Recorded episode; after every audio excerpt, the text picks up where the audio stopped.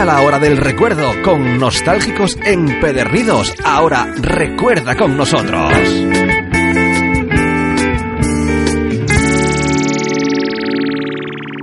Bueno chicos, ¿preparados para grabar esta segunda parte del programa de, del 1, 2, 3 o no? Por supuesto. Claro que sí. Estamos ya aquí dispuestos en el estudio y vamos a dar comienzo con este programa en el que vamos a culminar pues las etapas que nos quedaban pendientes del 1, 2, 3. Comenzamos, nostálgicos empedernidos.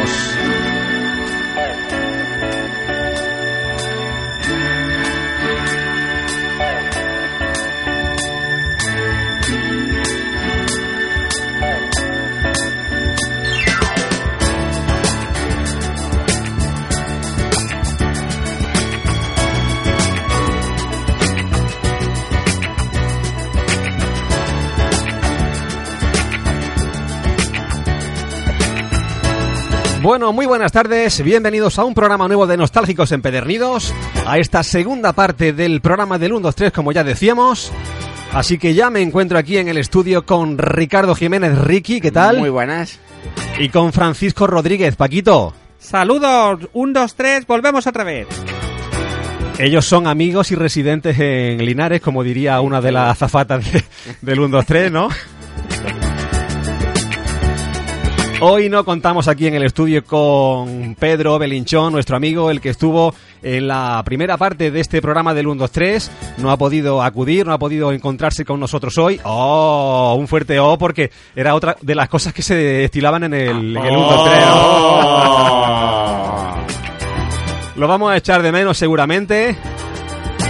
Pero bueno, tenemos por aquí algún comentario que nos ha dejado para que, bueno, de alguna forma esté presente también el programa de hoy. Bueno, culminamos con el 1, 2, 3, con el programa del 1, 2, 3, dos semanas después de grabar nuestra primera parte. Nos encontramos aquí de nuevo en este estudio, en este día poco apetecible estar en la calle, ¿no? Con el viento que hace, con la lluvia. Estamos aquí a reguardo en el estudio, al calor de, del calefactor que tenemos aquí en los pies. La verdad que apetece hoy eh, ponerse un episodio del 1, 2, 3, aunque se ha grabado, bichear por ahí por las profundidades de internet y ver algunos de los episodios que para evocar un poco la memoria. De los pocos que quedan, ¿no? Porque De hay los pocos, la mayoría que- que, están borrados. bueno, pues vamos a comenzar hoy el programa del 1, 2, 3, chicos, con una versión que nos hacía llegar uno de nuestros oyentes con, bueno, pues su propia versión de la, de la introducción de la de una cabecera de, del 1, 2, 3. ¿Queréis que la escuchemos o no? Sí, sí, sí. Claro. Pues venga, comenzamos el programa de hoy con, con esto que ya suena de fondo. A ver.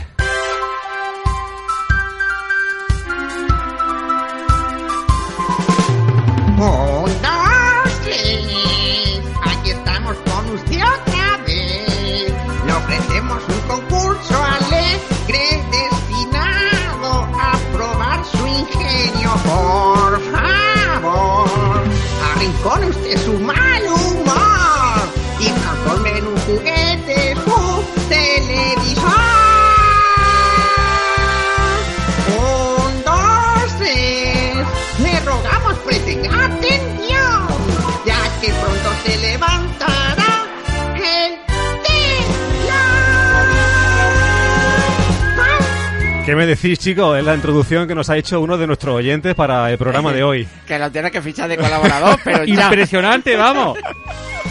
Si parecía que teníamos a la Ruperta aquí con nosotros. Madre mía. ¿Seguro que no es Chicho? ¿Eh? No. No, No, no, no. no, no, vamos, no creo. Bueno, hay que darle desde aquí ya la enhorabuena porque eh, tremendo.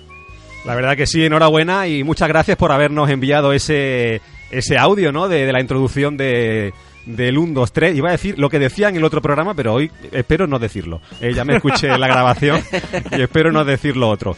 Bueno, que muchas gracias por esta introducción que nos ha hecho este, este amigo del programa, este amigo de Nostálgicos Empedernidos para nuestro programa eh, dedicado en especial para el 1, 2, 3. Bueno, chicos, como decía, hoy nos encuentra con nosotros Pedro, nuestro amigo Pedro Belinchón, pero nos ha llegado también, nos ha querido dejar un comentario para que, bueno, para que de alguna forma pues estuviera él también presente en el día de hoy y lo vamos a escuchar, ¿vale? A ver lo que nos quería decir. Buenas tardes amigos, soy Pedro Belinchón y como os prometí iba a estar en la segunda parte del programa de grabación del 123 con mis buenos amigos Juanjo, Ricardo y Paco. Sintiéndolo mucho no podré estar por problemas ajenos, Cualquier otra participación que me pidáis, con mucho gusto intentaré hacerla. Inolvidable rato que pasé con vosotros. Son de aquellos momentos que se quedan en la retina y lo tengo grabado en el pensamiento. Igual que me pasa con el 1, 2, 3, respondo otra vez. Para mí, el 1, 2, 3 era el programa junto con El Hombre y la Tierra el más esperado de la semana. Recuerdo que ese día mi hermana y yo nos portábamos bien, hacíamos los deberes para evitar el castigo de última hora. Si tengo que destacar algo del 1, 2, 3 y que está en la retina de mi memoria, era la Ruperta, que la tenía pintada por mis archivadores y en mi cuarto. En este programa conocí al dúo Sacapunta, que eran geniales.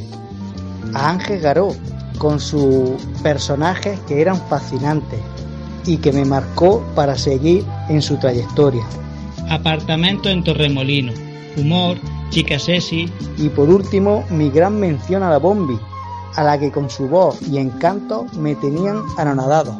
¿Por qué será? ¿Por qué será que la Bombi a este hombre le provocaba lo que decía que le provocaba? Hombre, yo creo que a más de uno, ¿no? La Bombi le provocaba ese tipo de sentimientos y esas Eso- sensaciones, ¿no? eso- esos ardores, esos ardores que tenías cuando eras joven. Nos provocaba que la sangre se fuera para otro sitio, ¿no? Bueno, Pedro, pues muchas gracias por hacernos llegar ese comentario. Esperemos que donde estés eh, te lo estés pasando muy bien, como nos comentabas que lo pasaste aquí con nosotros el otro día de grabación. Y bueno, que te esperamos en un próximo programa, ya contaremos contigo en una próxima ocasión. Bueno, chicos, damos comienzo al repaso que vamos a hacer hoy de las etapas que nos quedaban de, del 1, 2, 3. Si no recuerdo mal, eh, empezábamos con la sexta etapa, que es una de las primeras de las que ya se conservan casi íntegramente en los archivos de televisión española todos los programas al completo, porque decíamos en el programa anterior que de las etapas anteriores, desde la, de las cinco primeras etapas, se conservaban muy poquitos programas en, en el archivo de televisión española. Sí, lo cual es curioso porque estamos hablando ya del año 86, que vamos, es verdad que hace 30 años, 30 y tantos años, pero tampoco han pasado, que no estamos hablando de la época de María María, Castaña. Castaña. ahí está. Chispa, ¿eh? Bueno, pues vamos a empezar con esa sexta etapa. No sé quién la tenía, creo que la tenía Ricky. Exactamente. Para empezar a, a recordar pues alguna cosita de, de esta etapa, Ricky, cuando quiera, eh, empezamos con ello. Pues bueno, la sexta etapa empezaba un 6 de abril de 1987 y se alargaría durante 35 programas hasta el 4 de enero de 1988. Ajá. Y bueno, después de casi, de casi un año, un poco más de un año de, de parón del concurso, pues claro, eh, había que renovarse o morir, porque los mismos, las mismas cosas podrían funcionar, porque era algo que estaba ahí, porque el 1, 2, 3 era ya una institución. Pero claro, Chicho siempre buscando la innovación y buscando nuevos retos para no hacerse aburrido, pues bueno, eh, tuvo una serie de ideas que por desgracia no cuajaron. Que introdujo en esta etapa, pero no funcionaron demasiado bien, ¿no? No, bueno, tenía otras otras perspectivas, por ejemplo, eh, el hacer, como ya se sabía que en el año 92, para el cual quedaban todavía cinco años, era el centenario del descubrimiento de América, era la Expo, Sí. etcétera, La etcétera. Olimpiada. Quería aunar eh, la vertiente americana con la nuestra. Y entonces hacer un- una especie de concurso hispanoamericano. Eh, tener una, una pareja española y dos parejas eh, sudamericanas Ajá. para unir los dos continentes y entonces a eso le daría paso a hacer nuevos nuevas pruebas otro tipo de llevar el concurso a otro a otra escala Pues ¿Pero claro, eso también- se, se llegó a hacer o no? no, no, no se lo, no se lo permitieron porque no, no disponían de recursos suficientes por aquel entonces para llevar eh, desde ambos lados del Atlántico, no podían cuadrarlo tan, tan bien. Entonces, pues, Televisión Española se lo, se lo denegó. Ajá. Y claro, dijeron que, claro, quería meter un poco más de espectáculo, tipo variedades que se llevaban mucho en Norteamérica, pero no se lo dejaron.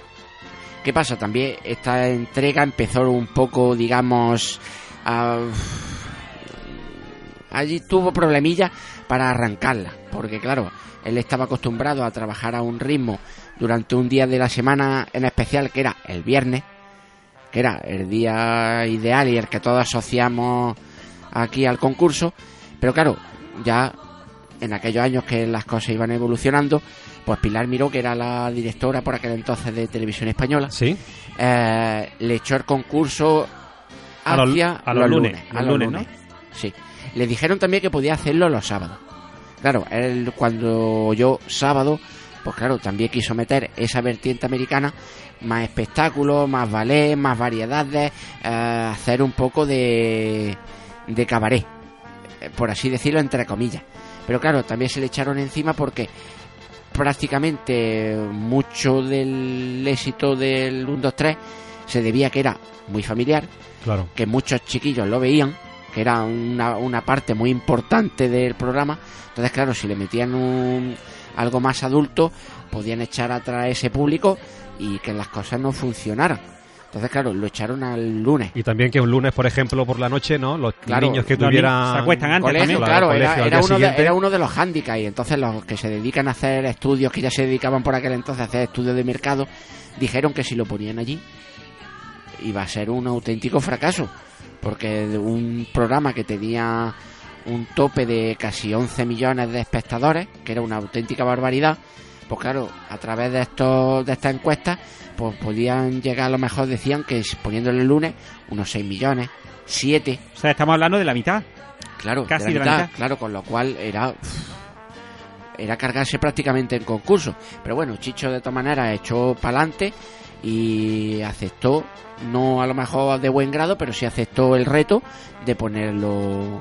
De hecho, creo que Chicho, eh, como hacía en las etapas anteriores, que él presentaba todas las etapas con unas palabras, con un vídeo introductorio de, de la etapa, comentó algo de eso, eh, del cambio de, de día de emisión eh, al lunes, y, y lo tengo aquí en un archivo de vídeo por si queréis que lo, que lo pongamos mientras de fondo. Tu- tuve una idea, una idea que era... Una, una, una- yo, yo tuve, tuve una idea, no, no sé dónde la tengo ahora. Yo, yo tu, una, idea. Ah, ya, ya, ya, ya sé, ya sé, ya sé. Era. Sí, mira, perdona, tengo, tengo que confesar, porque no me gusta ponerme medallas, que, que esta idea no es mía, pero es una idea muy brillante. ¿eh? ¿Y qué es? ¿Lo digo? Sí. En lugar de emitir los viernes, emitiremos los lunes. ¿A qué es una idea magnífica? Es decir, él lo, lo comentaba a modo de, de chascarrillo, de- ¿no? de esa- De- con mucho sarcasmo, claro. pero claro, eh, tenía que ceñirse a ciertas a ciertas cosas que le imponía la cadena. Incluso Mayra también en el inicio de- del programa hizo mención también a, a ese, a ese detalle. Primer día de trabajo, toda la semana por delante. Eh, Los chicos a la cama, que mañana hay cole. Pero bien, aquí nos han puesto y aquí vamos a estar. Lo que hoy comienza es una continuación directa del 1, 2, 3 que terminó hace exactamente un año. Una queja un tanto sutil, ¿no? También de, de Mayra, yo creo también impuesta un poco por, por Chicho, ¿no? Y por esa idea de cambiar el, el día de. Sí, de una crítica un poco ¿no? de soslayo, ¿no? Sí. De como de con el pello atrancado. Sí. Pero bueno, tengo entendido que a pesar del cambio de día de emisión, esta etapa no fue de, la, de las menos seguidas, ¿no? Sino No, todo a- lo contrario. Al contrario, bueno, es que eso, eso lo iba a decir al final, lo, lo recuperaría, pero bueno, ya lo adelanto, fue quizás la más exitosa de todas las temporadas del 1, 2, 3. Pero toda la temporada estuvieron los lunes o lo cambiaron No, no, luego al viernes. Todo- toda la temporada toda el la lunes. temporada estuvo el lunes. Y claro, de esas encuestas que hablábamos antes, de que decían que sobre de 11 millones podían pasar a 6, 7 millones, con lo cual eso sería terrible. Al final, la audiencia reflejaron, sobre todo en los últimos programas que coincidieron con Navidades, rozaron los 19 millones de espectadores. Madre mía. Que eso, a día de hoy, nadie lo ha superado. Ni siquiera el debate de anoche de lo Nada. de los, No, no, no, los no, cuatro artistas estos que durante un minuto lo vieron 14 millones, me parece. Pues nadie ha conseguido superarlo con cota de 19 millones, que es una auténtica, auténtica barbaridad. Y ya además, eh, incluso con la con el tema de las televisiones autonómicas funcionando por aquel entonces, ¿no? Sí, había algunas, lo que no- pasa es que no tenían, como eran también por eso mismo autonómicas, muy restringidas a ciertos ámbitos, pues claro, eh, no te hacía todavía una competencia tan brutal. Eso se vería en la, en la siguiente etapa, en la que pasaron cinco años desde que terminó hasta que volvieron a retomarlo. Ya claro, ya sí estaban las cadenas privadas, cadenas autonómicas, ya la cosa había variado bastante. Pero esta última, la sexta, por así decirlo, del 1, 2, 3 clásico, la más exitosa con diferencia. Pues mira, entonces le vino bien el, el cambio y Sí, vamos, salieron eh, no, porque- exitosos de, de ello. Exactamente. Bueno, la gente es que ya arrastraba tanto que es que era imposible que fallara el... Lo llamarían al despacho al Chicho y a la Mayra y le dirían, venid para acá. Claro. ¿Ahora qué? Decís No, ahora lo de los lunes. Más que nada, más que nada, eh, eh, el- el- lo del cambio de hora, lo del cambio de día y de, y de, y de estas cosas, era porque, según Mayra, el ritmo de trabajo cambiaba totalmente. Claro. No era lo mismo trabajar para un viernes que tenías toda la semana, que tenías, eh, te adaptabas tu vida a aquello. Sin embargo, al ser los lunes, pues tenías que trabajar ya viernes, sábado y domingo, los fines de semana, con lo cual la gente, eh, los trabajadores no estaban demasiado contentos con, con aquello de tener que trabajar en. Os digo una cosa, semana. una primicia que voy a contar a nivel personal. Esto es a título personal. Eh, los lunes ha sido uno siempre de mis días preferidos. Curioso. Ajá. Yo sabía que era raro, pero no hasta este punto. Porque los lunes, los lunes, que siempre la gente odia los lunes y prefiere los viernes, los fines de semana y tal y cual, el lunes es mi día preferido porque primero es cuando mi papá llegaba con el marca y veí, y yo me ponía detrás de la puerta para coger los resultados de la jornada anterior del Sí. fútbol. Y segundo, porque ahora ya que eh, gracias a Dios tenemos trabajo, es cuando nos incorporamos al trabajo y hoy en día es un privilegio tener un puesto de trabajo y volver a tu Y trabajo. que llegue el lunes. Y que llegue el lunes porque significa que tienes trabajo. Entonces, Bien, bien. Te lo compro, Paco. Bueno, bueno, bueno. Yo no sé, yo no sé si apostar por ello, pero, No con tanto énfasis, pero se lo compro, se lo compro. pero bueno, ya está. Le daremos otra vuelta como le dieron los de televisión. Bueno, Ricky, española. creo que no fue el único cambio el que tuvo esta etapa, ¿no? El cambio de día de, de emisión. No, lo- la- las mascotas fueron lo primero que, que se cambió para la nueva temporada. Ajá, llegaron Y estaban el Boom y, el Crack. Y el crack, ¿no? Con solamente 35 programas, porque solamente participaron en esta en, etapa, esta, ¿no? en esta etapa, pero bueno, lo sacaron bastante rédito porque salían Sí. en pegatinas, en esto de los bollicaos y tal que cual, y le dieron una publicidad, aunque fuera durante un año, pero le dieron bastante. No cuajaron porque eh, la Ruperta y la Botilde eran. es que la Claro, Ruperta era- tiene el eh, listón eh, muy alto. Eran muy icónicos. Claro, para precisamente para el boom recuperaron el bastón que llevaba la Ruperta y se lo pusieron a modo de homenaje. Aunque era, un, aunque era un muñequito muy distinto, pero le pusieron eso a modo de, de homenaje. También con un canutier bien, en, la, en la cabeza. Y bueno, un muñequito así eh, muy raro, amarillo, con flequillo y, y los pelos así tapándole un poquillo la cara. Pero bueno, no duró porque, bueno, es que la gente... Sí, por los cambios que Pues Chicho la- iba introduciendo, ¿no? En cada etapa pensando en mejorar el, Sí, el claro, programa, ¿no? pero lo que dijimos la otra vez, él era probar. Probar y que la gente no viera siempre lo mismo. Podía acertar o no acertar, pero él siempre y procuraba innovar. Y el crack, que no tiene nada que ver con, con droga ni nada, que él mismo lo decía, porque sonaba un poco fuerte. Sí, un poco feo, ¿no? Eh, eh, bueno, un muñequito un, un tanto desagradable, así panzón, parecía un vagabundo de estos del año 30, así con la nariz muy grande, o la panza, y con la cara siempre tristona. Pues claro, él siempre decía que el Boom era, eh, digamos, eh, la, la buena suerte y el crack era gafe, gafe. La desgracia, ¿no? La Eh, desgracia total, que como te tocara ya te ibas para el hoyo. Madre mía. Entonces, pero bueno, no terminaron de cuajar, ya digo, porque Ruperta y Botilde eran demasiado. Ya estaban en un escalafón demasiado alto para. Bueno, ya hemos escuchado que Mayra eh, seguía presentando esta, esta etapa, ¿no? A- en este vídeo que hemos visto aquí en el, en el estudio. La última etapa que presenta ella en el 1, Sí, 2, 3, claro, ¿no? Por supuesto. Y luego, en la parte negativa, continúan un año más Sí. o una etapa más. La hermana Hurtado. La un pequeño hermana inciso, Hurtado, ¿no? un pequeño inciso. ¿Se sabe por qué Mayra no continuó eh, a petición propia suya? Eh, porque estaba, no sabemos nada de eso, ¿no? De que por, por qué no siguió más. Algu- En alguna entrevista creo que lo ha, lo ha comentado, pero no, no me acuerdo exactamente. Yo no, no- no- desconozco también la... Pero creo que en alguna entrevista sí le han preguntado por qué no siguió, porque Eh. era, además que luego, ya lo veremos, que se notó demasiado. También en la siguiente, etapa. en la siguiente etapa se denotó mucho que no estaba ella.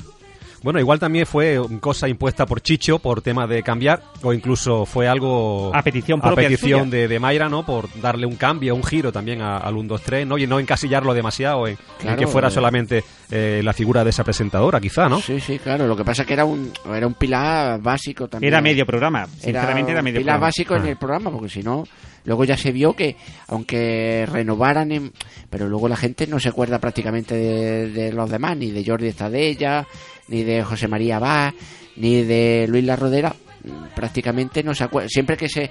Un, dos, tres, plum, Mayra siempre Sí, aparece. siempre de- recordamos el personaje, ¿no? de, De- pe- de personaje. Entonces, era algo de- muy importante en, en- en el programa. Bueno, no obstante, miraremos por ahí si encontramos alguna cosita acerca de por qué dejó Mayra eh, el 1, 2, 3, pues bueno, se lo pondremos a nuestro oyente en el programa. Tu salida creo que no fue muy muy no fue bonita muy para grata. mí.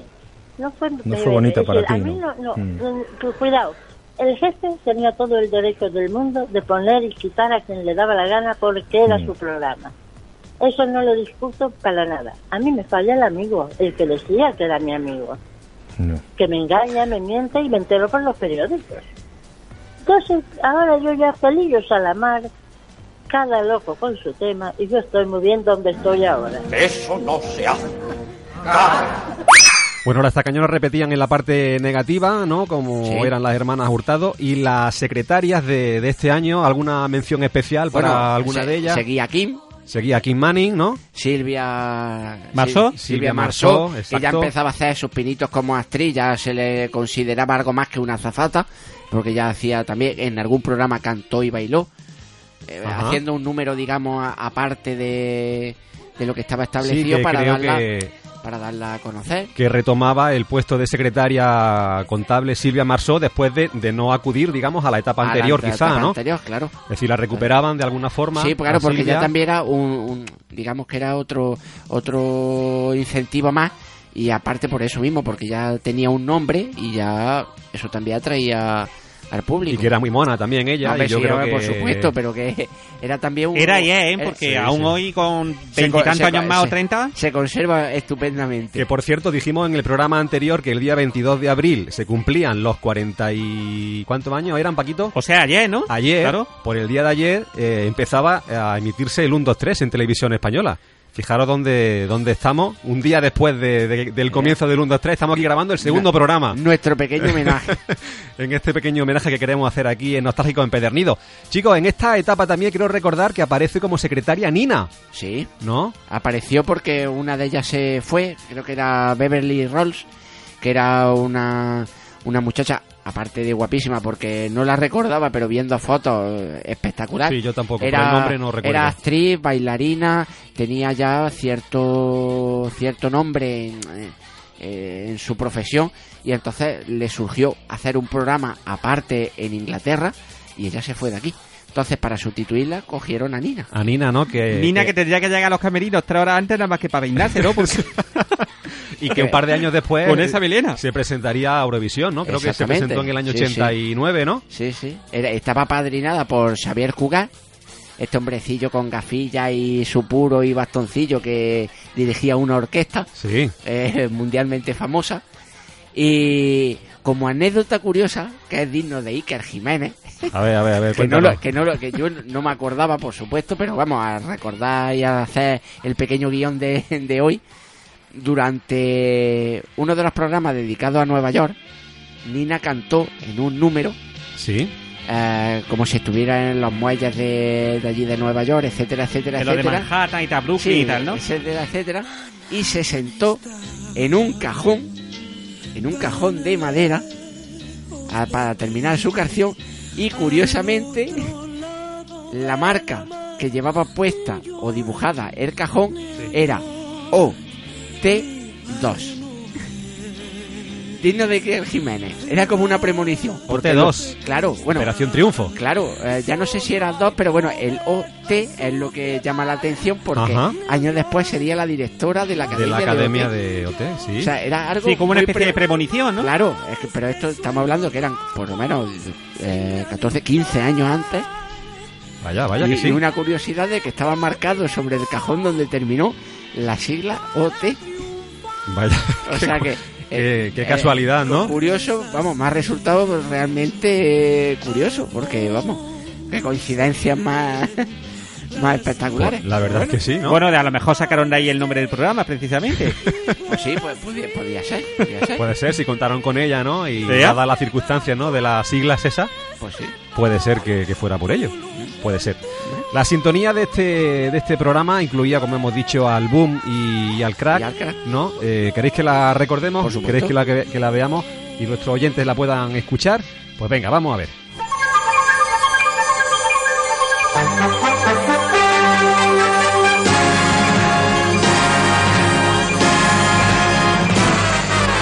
Por favor, atención, aquí estamos otra vez, con amor, humor, con el show más loco de la tele. ¿Quién soy yo?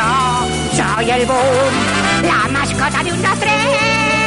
Son la suerte y me divierte con ustedes concursar. Yo soy el crack, el chasco de la función. Y soy fatal si sufres del corazón.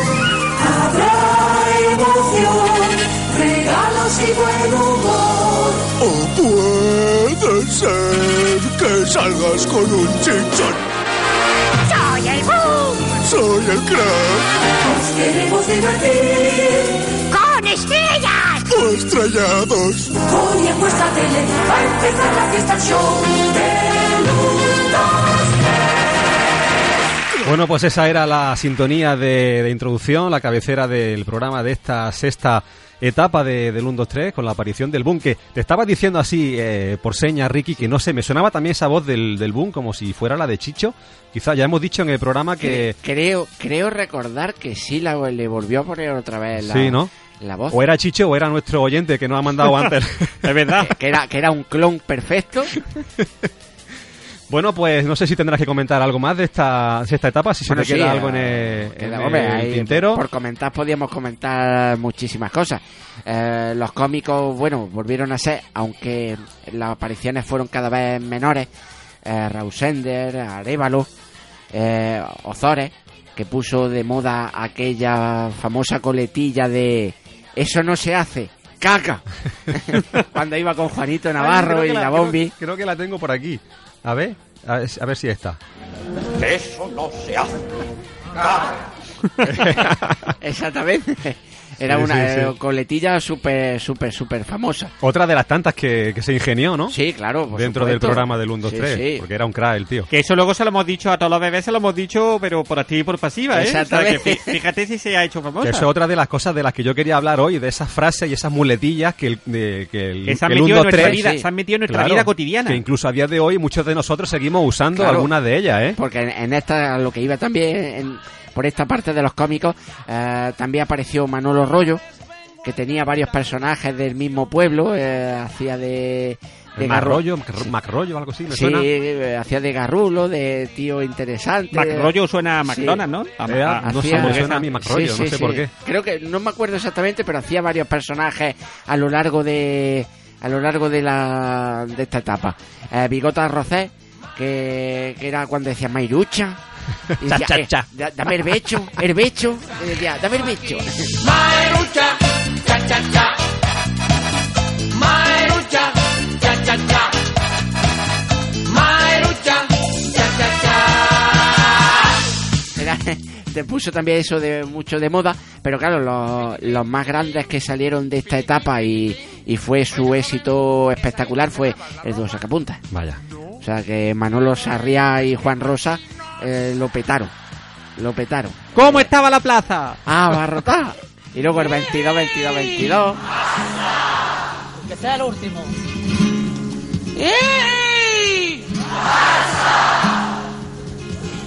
Y cuando miréis al cielo, cuando miréis al cielo, abrid vuestro corazón. Que allí estarán los toreros repitiendo 22. 22, 22, 22, 22, 22. Otra de las muletillas más conocidas, ¿no? De, del 1, 2, 3 y que, Sí, que sí. más tiempo yo creo que, que ha permanecido en la memoria de. ¿Y cuántas de veces hemos hecho el gesto ¿no? ese de las manos de cómo estaba la plaza abarrotada? Para todo, para todo. Es verdad. Pues fíjate tú, eran, eran mm, actores de afición, pero claro, en realidad Manolo Sarriá era mecánico de Renfe Sí. y Juan Rosa era pintor de coches. Vaya, no tenía nada pasa que ver, ¿no? Con. No, pero con el mundo del espectáculo, lo que pasa es que se juntaron y fue aquello fue un pelotazo. El niño de la linterna y la pulga del terremolino. o sea, que, que aquello era... Que a raíz del éxito que, que Sí. tuvieron en el 1, 2, 3. Hicieron una película Sí, también, ¿no? Yo quiero película. ser torero, dirigida por Miliki, si no, Sí, si sí, no sí. recuerdo Vaya mal. trío. Sí, sí, Bueno. vamos, se juntaron y lo hicieron... Vamos, fue un exitazo y, y un- a día de hoy todos recordamos... Y a día de hoy también Manolo Sarriá sigue, por cierto, en el hormiguero como colaborador del hormiguero y Sí, eso, ¿no? sí, Sí, claro, en muchos programas de Canal Sur y todo. Y además tiene un pequeño componente lo que hace el Manolo Sarriá de imitando, entre comillas, lo del 1, 2, 3 porque tiene que elegir o un mierdón, ¿no? Eh, o una o un, precio, un premio bueno o un premio malo. ¿La habéis visto? Sí, sí, sí, muchas Sí. veces. Te sale una caca pincha en un palo. Exactamente.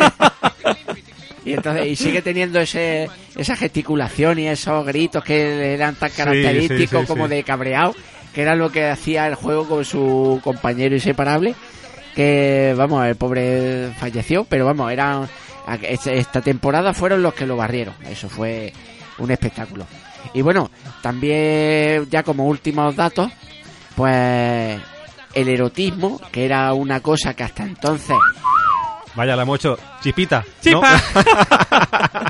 Qué barbaridad, qué compenetración tenemos Madre aquí entre nosotros. Joder, qué barbaridad. El triángulo de la Bermuda, vamos. pues tomó protagonismo porque era una cosa que no se estilaba tanto o era demasiado... eh, digamos que el público era demasiado joven para ese tipo de... De, de cosas, pero bueno, eh, poquillo a poco se fue introduciendo con sutiles detalles, como una vez que hicieron una para la sufridora que estaba en casa, hicieron una prueba entre el público que era contra más sujetadores se quitaran las mujeres y los lanzaran hacia la mesa, Ajá. pues se multiplicaba cada, cada sujetador por 50.000 pesetas. Madre mía. Pues en aquel programa, ocho personas se, se quitaron el sujetador y aquella mujer ganó 400.000 pesetas de la época. Madre mía, que era muy típico, ¿no? El tema de los juegos con los espectadores, como dijimos en el programa anterior, ¿no? Pero ya la cosa iba cambiando ya, claro, de, era de tercio, ese ¿no? también, creo recordar que un par de programas se tuvo que cortar el, el concursante que estaba ya en la subasta los pantalones y de quedarse en calzoncillos o alguna cosa de esas, creo recordar que hicieron varias pruebas. Pero sobre todo porque eh, sobre, en los artistas invitados, pues claro, ya el tono se ponía un poquito ya más caliente. Más verdecillo. Porque Samantha Fox hizo su debut en España en el 1, 2, 3 con aquella famosa frase de Mayra que decía que había dado herdó de pecho. con lo cual, aquello Bien quedó ya dado, bien pa- dado. Para la historia, Sabrina, que hizo el programa un mes antes de que se le saliera uno de sus chiquillos por allí por, por, por delante en la, en la fiesta de Nochevieja. Sí, sí, o sea, sí. un mes antes había actuado en, En el 1, 2, 3. con el mismo con el mismo traje que sacaría allí lo que, lo que pasa es que no el ese y Chicho como anécdota ya última de este De esta etapa. Y relacionada con esto Marta Sánchez que también actuó en, en el 1, 2, 3 pues su imagen que ya desde entonces ya no ha variado nunca de mujer sexy o muy muy sexy fue Chicho el que la el que digamos la creó. Porque en su actuación ella tenía pensado salir de una manera y él fue el que le insistió aunque ella no quería Que cambiara, porque digamos, de, de vestuario, de... También salió con una torerilla, una falda corta, un toque le tapaba prácticamente nada más que las lolas y poco más. Y claro, eh, hiper mega sexy. Qué pillín el chicho, ¿eh? Qué pillín. O Eh, sea, míralo ahí. el no, tío. no, el tío no era tonto, qué guapo. Vamos a ver, si se rodeaba de mujeres guapas, pues tendría que decir, aquí hay que mostrar un poquillo más. Entonces fue una de las notas predominantes en, en esa etapa que ya empezó la cosa a subir un poquillo de, de tono. Y bueno, ya cuando se despidió, digamos, oficialmente el 1, 2, 3 en el último programa, pues hicieron una cosa muy chula que yo no recuerdo, pero claro, seguramente habrá por ahí eh, algún vídeo que cada parte de que correspondía al programa, por ejemplo, Sí. Mayra, Azafata, eh, cómico, tuvieron, digamos, su momento especial y muy bien hecho y coordinado para aumentar la el Para sí. darle más raigambre a la despedida, ¿no? Exactamente. Fueron eh, se dividió por por digamos por sectores y cada uno tuvo su momento especial para el recuerdo de este gran programa, porque se sabía que volviera antes o volviera después no iba a ser igual. Entonces, claro, fue ya una despedida de, de prácticamente todo todos los que componían esa familia. Muy bien, muy bien. Bueno, pues con este temita que nos cantaba Bigote Arrocet a raíz de este programa de, del 1, 2, 3, de esta etapa, Mairucha, cha, cha, cha, vamos a pasar a comentar la séptima etapa, ¿os parece? Perfecto. Mairuchita bonita y rubita, yo le dejaré mi pensamiento aquí. Mairucha, cha cha cha. Mairucha, cha cha cha. Bueno, pues la séptima etapa de Esta es, la que 1, le 2, canta, 3. esta es la que le canta a la campo ahora cuando está allí en la comida, en la cocina y todo eso, ¿no? Decorando camisetas, sí. No sé cómo le diría a la, a la Campos en este caso. A, Ma- a Mayra le decía Mairucha, a la Campos, ¿cómo le dirá? Campirucha. Teresota. Bueno, no sé, no sé. Bueno, vamos a empezar a comentar la séptima etapa de, del 1, 2, 3, que empezó en el año 1991, tres años después de que terminara la, la etapa anterior, y duró hasta el, hasta el año 1992, del 13 de septiembre del 91 al 10 de abril del 92 en concreto, ¿vale? Con un total de 31 programas. Eh, en, este, en este programa ya no presentaría Mayra, como hemos dicho eh, anteriormente, y fue esta la primera vez en la que el programa pues estaría en manos de dos presentadores diferentes. Eh, entrarían a presentar dos personas a la vez. Eh, Jordi Estadella, que venía de hacer, me parece, el No te rías que, que es peor, peor, ¿no? sí. Puede ser, ¿no? Y Miriam Díaz Aroca. Jordi se, se encargaba de, de presentar la parte de las preguntas y de la subasta y Miriam eh, era la encargada de contabilizar las respuestas que daban los concursantes en la fase de preguntas, por lo cual se suprimía en esta etapa la figura de la secretaria contable y también presentaba la eliminatoria y el juego de consolación para las parejas perdedoras. Luego, como en esta etapa también se hicieron algunos concursos, algunos programas especiales infantiles, los dos, Jordi y Miriam, se intercambiaron los papeles en esos programas e hicieron el, el papel, la función opuesta. Eh, en esta etapa se recupera de nuevo a la calabaza Ruperta, ocho años después de su despedida desde que apareció por última vez. eh, y sería la mascota de, de toda la, de toda la séptima temporada. Eh, en el 1-2-3, en esta ocasión, bueno, pues si decíamos que en la etapa sexta pues perdió un poco, bajó también, que no hemos comentado, eh, cambió de, de- estudios de grabación y le dieron un estudio más pequeñito. En este, en cambio, eh, volvió al plató E3 de los estudios Buñuel, que era el segundo más grande de, de toda Europa. Sí, claro, para dar más empaque a, la, a, digamos, los decorados, a las temáticas que fueran cada vez un poco más vistosas y que tuvieran más detalles para hacerlo más atractivo al público. crece en espectacularidad este, esta etapa, el presupuesto también aumenta, ¿vale? Los decorados son, son más grandes y fijaros que algunos de ellos costaban hasta 7 millones de pesetas. Más de, más de una cuarta parte del presupuesto de cada programa, ¿eh? Lo- era, era para los decorados. 7 millones de pesetas solamente en decorados, ¿eh? Así que nada, en esta etapa no sé si recordáis que Chicho iniciaba cada uno de los programas hablando con un perrito al principio de- del programa. Sí, don Mariano, ¿no? Don llamaba Mariano. Don Mariano, exactamente, un crítico de televisión inglesa decía que era el perrito, ¿vale? que tenía la voz de Jordi Estadella, por cierto. No sé si lo recordáis. No, no me- Sí, Don Mariano tenía la voz de Jordi Estadella. Sí, sí. Que- ¿Cuántas locuras se hacían en los años 80 y primeros de los 90 en la tele? Que ahora los miramos y vamos, eh, chirría. Aunque en aquel momento te, se te caía la baba, pero claro, ahora lo ves con el tiempo y dices, madre mía. Sí, que- unas que- cosas un poco raras, eh, pero... una- se pasaban en algunas cosas, se pasaban un poquillo, ¿eh? Pero bueno, en la parte negativa del programa repetían de nuevo las tacañonas, pero en este caso se convertían en las derrochonas, que eran las sobrinas nietas de, la, de las tacañonas, y se llamaban Gastona, que era Paloma Hurtado, María Dólares, que era Teresa, y Yene, o Yené, que era Fernanda por, la, gen- por lo, o Gene, exactamente, Gene por lo generosa, por lo generosa que, que era.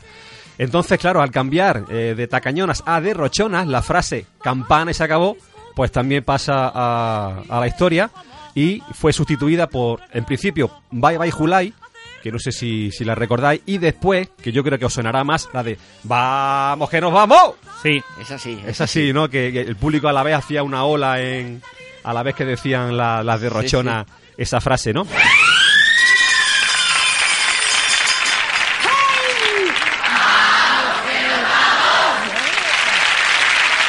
En esta etapa las azafatas eran seis y yo de las que mm, más me suena fue eh, María Abradelo.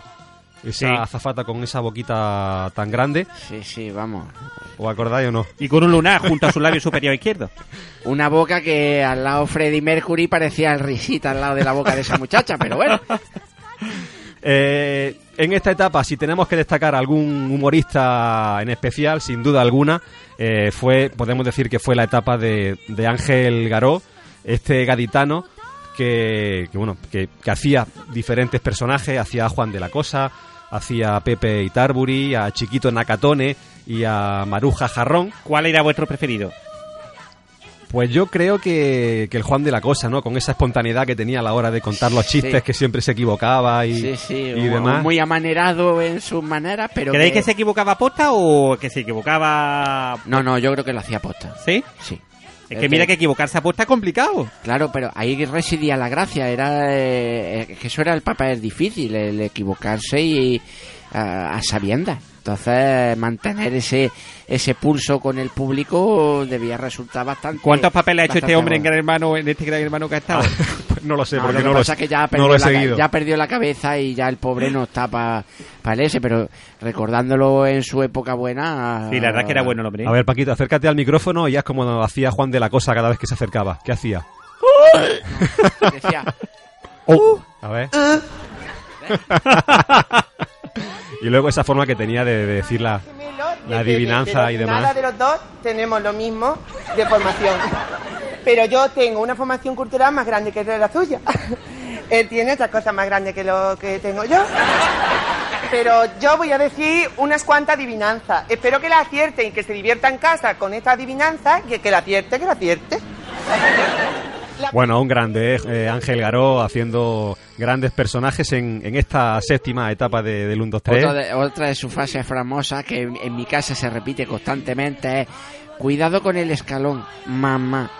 Pero ¿quién no ha dicho esa frase con el paso de los tiempos? Yo creo que la hemos repetido muchos No, de no, no, nosotros, todo, ¿no? todo el mundo, y más cuando nuestras madres por desgracia se hacen un poquillo mayores, siempre cuando pegan a lo mejor pillan alguna liebre, siempre le dicen lo mismo. Está un poco tú constipada. Carota, eh, le- primero tienes que cuidarte. Ya te he dicho que te tiene que tomar la pastilla de las 7. Si no, no vamos a poder estar. Cuidado con el escalón, mamá. Siempre que están los escalones, yo- me, me van a contratar ahora para una tienda de artículos de mármol. Es una voz inconfundible, es un saber decir como nadie, es Maruja Jarrón. Bueno, en este en esta etapa, por ejemplo, podemos comentar una curiosidad que, que en el programa dedicado a la comedia musical, una de las zafatas, Patricia Alcócer, eh, se cayó mm, de una mala manera, de una mala postura y se rompió los ligamentos de, de una pierna. Esa, esa caída no se vio en, el, en la grabación de en el montaje final, ¿vale? Pero impidió que esta azafata, que esta secretaria continuara eh, durante el resto de la etapa y solamente apareció al final, en el último programa de la etapa, con unas muletas entre el público y tal, eh, a causa de la lesión que le había dejado eh, esa caída eh, del programa, ¿eh? Hombre, una rotura de ligamentos son meses, ¿eh? Claro, lo que tú has comentado antes, los 35 programas, desde octubre hasta abril, pues ahí lo tienes, sí. Apareció en el primero y apareció en el último, ¿no? Y en el último, solamente do- dos programas para ella. Qué, qué entrada más mala y qué salida más mala tuvo la pobre. Pero bueno, repetían como humorista en esta etapa Arevalo, con sus chistes y sus personajes, Manolo Rollo también, que siempre bajaba por la escalera, no sé si recordáis, acompañado de un grupo de, de cheerleader. Sí. ¿Os acordáis o no? Iban con sus pompones y demás, ¿no? Y que hizo también muy famosa su muletilla de aquí no pasa nada, o algo así, ¿no? No recuerdo muy bien cómo era, pero algo de eso, aquí no pasa nada. ¿Sabe usted por qué me gusta a mí muchísimo este país? Pues debo llevar paracaídas, pero es que no caigo. Pues porque aquí No pasa nada. Chicas al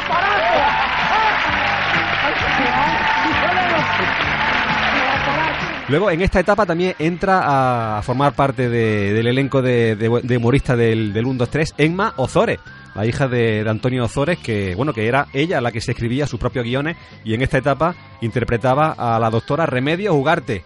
Una, una veterinaria que tenía muy mala suerte y que siempre se le terminaban muriendo La- todos los, los animalillos. los animalillos.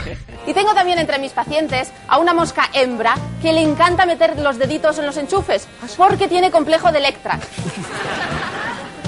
Luego, ¿qué más te...? Ah, bueno, también tengo, pero ya eso es a nivel particular y ya fuera de la consulta, que son eh, una mantis religiosa que se ha vuelto atea. ¿Qué me dices? Yo qué sé. ¡Qué barbaridad! Y luego un escarabajo eh, que siempre está diciendo, Chicho es el más guapo, Chicho es el mejor, Chicho tiene los ojos azules, que es el escarabajo pelotero. Bueno, ¿sabéis cuál fue el peor regalo que se dio en esta, en esta etapa, chicos? El peor, El pues. peor. 7 kilos de hadas. No. No, no, no. Mirad, el peor regalo que se dio en este en esta etapa fue eh, en el programa dedicado también a la comedia musical, en el de la caída de, de esa azafata que hemos dicho antes, y en el que los concursantes se quedaron eh, con lo que escondía el regalo que era pasar una noche en el osario de una capilla románica de Wamba, en Valladolid. ¡Ostras! ¿Torre Pasar- de hueso? Pasar una noche, claro, allí en la capilla, pero no solamente para ellos, sino para los sufridores también. O sea, que imag- imaginaros la cara de los sufridores cuando vieron que los concursantes ganaban eso. Madre mía. Eh, co- madre como mía. para montar una orgía allí entre las dos parejitas allí metidos dentro de- de- del sarcófago. Madre mía. Bueno, en esta etapa eh, se despide en un especial programa final que, que coincide con el 20 aniversario de- del concurso y que contó con actores y secretarias de, de las etapas anteriores. Y que sabéis que tuvo récord de duración de todos los programas de, del 1, 2, 3, con una duración de tres horas y media sin contar las pausas de, de la publicidad. Tres horas y media. O sea, con los anuncios y eso, cuatro horas y pico. Pues cuatro horas Larga, largas, larga, largas, larga, porque larga. antes recordamos que Sí en que la primera sí que sí que había, anuncios. tandas de, de anuncios y bastante, ¿eh? O sea, que tres horas y media. De hecho, creo que lo repetían, me parece, los domingos por la mañana. Y en esa ocasión, al durar tanto el programa, lo tuvieron que repetir en dos semanas consecutivas. No, si anoche estaba viendo yo la tele y lo estaban repitiendo. Bueno, chicos, esta etapa fue la última en la que el 1, 2, 3 fue finalista de los premios CP de Oro al mejor concurso. ¿Sabéis cuáles fueron sus rivales eh, en este año? Su media naranja, de Telecinco, con Jesús Puente, y Cifra y Letras, de, de la 2 de Televisión Española, con eh, Elisenda Roca. Sí. Elisenda Roca, que fue la que, la que ganó eh, el mejor concurso de ¿No televisión estaba, ese todavía, año. ¿No estaba todavía ahí Jordi Hurtado en, en cifra y letra? No, pero Cifra y Letras no representaba a Jordi Hurtado. Ah, ¿no? Eh, saber y ganar. Jordi Hurtado era saber, calla, que me he saber liado, me he y liado de ganar. programa. Saber y Pero ganar. no, que lo podía haber presentado perfectamente. Sí, sí, sí, bueno, pues ya, no nos vamos a dilatar mucho más en esta etapa. Vamos a recordar la sintonía de esta séptima etapa de, del 1, 2, 3 con la queridísima Ruperta que volvía de nuevo a- al programa. Ruperta, que hay que trabajar, no importan los años cuando hay amistad. Con Un, dos, tres. Un concurso alegre de invitado a probar su ingenio. Por favor, arrinconio que su mal humor y transforme en un juguete su televisor. Uno, sí, les rogamos presten atención,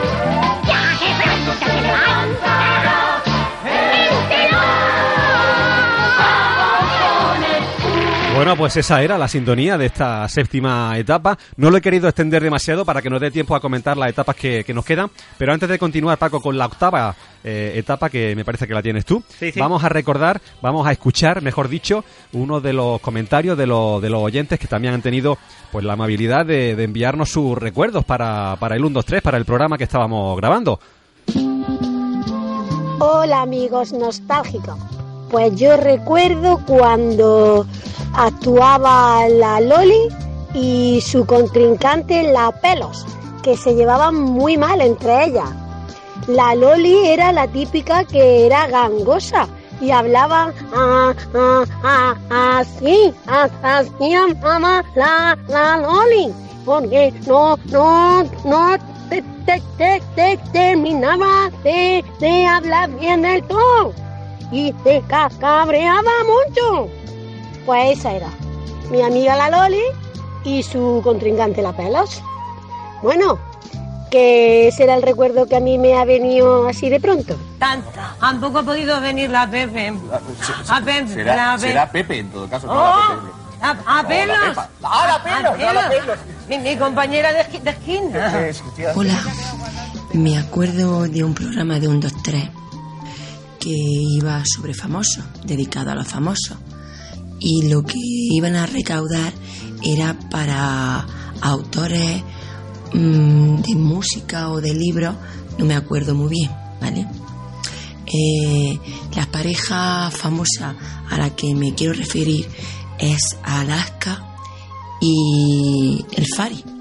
Fue un programa gracioso porque cuando se acercó una azafata al Fari a ofrecerle que cogiera un sobre, eh, él cogió un sobre y la azafata le dijo suerte y el Fari le dijo suerte la de tu novio guapa. Paz, por favor, nos traes eh, la primera pregunta. Mucha suerte.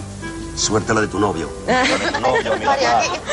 Me quiero referir a esto porque cuando Mayra cogió el sobre y le hizo las preguntas tanto a Alaska como a él, que iba sobre utensilios que se utilizaran para beber o comer, Mayra puso el ejemplo de copas. Y cuando le tocó al Fari, dijo vino. Y resulta que, que estaba tan atento, tan atento a la guapa zafata que no sabía ni lo que había ido al programa. Un, dos, tres, responda otra vez. Las copas. Las copas. El vino. El vino. El Fari empieza muy fino. Se ve que le gusta el vino. Espero que haya gustado esta anécdota. Bueno, grandes momentos los que recuerdan nuestro nuestro oyente y nos lo dejan aquí reflejado en estos en estos comentarios que nos han hecho llegar, ¿eh? El Fari estaba entregado, ¿eh? El Fari, vamos, estaba entregadísimo, pero a la azafata. Es que, es que era genio y figura hasta la sepultura. Qué bueno, bueno, bueno. Bueno, pues muchas gracias a estas queridas oyentes que nos han hecho llegar también sus recuerdos sobre el programa de, del 1, 2, 3 y vamos a continuar, Paquito, con la con el recuerdo de la, de la octava etapa. Venga. Bueno, pues la octava etapa fueron 38 programas. Si os dais cuenta, siempre hay una similitud más o menos en cuanto a la duración de las temporadas. 32, 35, 38, arriba, abajo. Eh, más o menos todas tienen la misma duración. Este, esta etapa empezó el 2 de octubre del 92, que eh, si os dais cuenta, el 92 es uno de los años, eh, vamos, marcado No. a fuego en los Eh, españoles. clave la- Olimpiada y Expo. Entonces, eh, la Expo estaba justo a punto de acabar porque me parece que terminó el 12 de octubre. Así que el programa pues lo emitieron justo el fin de semana anterior. Aquí en esta etapa ya creo que estaba de nuevo los viernes. En la octava Volvió etapa- a, a volvió- emitirse los viernes, ¿no? Volvió los viernes, eso es. Y entonces empezó el 2 de octubre del 92 y acabó el 9 de julio. Eso eh, yo quería reseñarlo porque nunca, en las etapas que vosotros habéis comentado y en las que vais a comentar ahora a posteriori, casi siempre acababa sobre abril o mayo. Pero nunca se metía tanto en el verano, salvo en esta octava etapa. Se metió muy en el verano. Acabó en el 9 de julio del 93. Que de hecho ese programa se llamó Cierre por Vacaciones. El, el- vamos, el título estaba que ni pintado. Sí, sí. Eh, aquí también salía eh, don, don Mariano, el perro. El perrito que- famoso. Que ha comentado antes Juanjo. Oye, voy a buscar un vídeo. Mientras tú comentas, ya buscar un vídeo y veréis cómo era la voz de, del Jordi Stadella. Y yo lo que quería hacer en este en esta octava etapa, mm, comentarios sobre los premios. Porque el 23 de octubre del 92, en el programa del Renacimiento, adivinad lo que dieron. Un Peugeot 405, 5 millones de pesetas, un apartamento en Javia y un yate. Todo del tirón. Impresionante. ¿Queréis que lo, que lo vivamos aquí en este momento, Venga, aquí en el programa? Mira. Nuestra querida Ruperta. Se llevaron la Ruperta, eh, ese programa. Claro, la Ruperta venía acompañada de todo eso que tú decías, Paquito. Nuestra querida Ruperta en el 1, 2, 3. A veces se gana, a veces, señoras y señores, se pierde, y es que llegan a perder, este coche.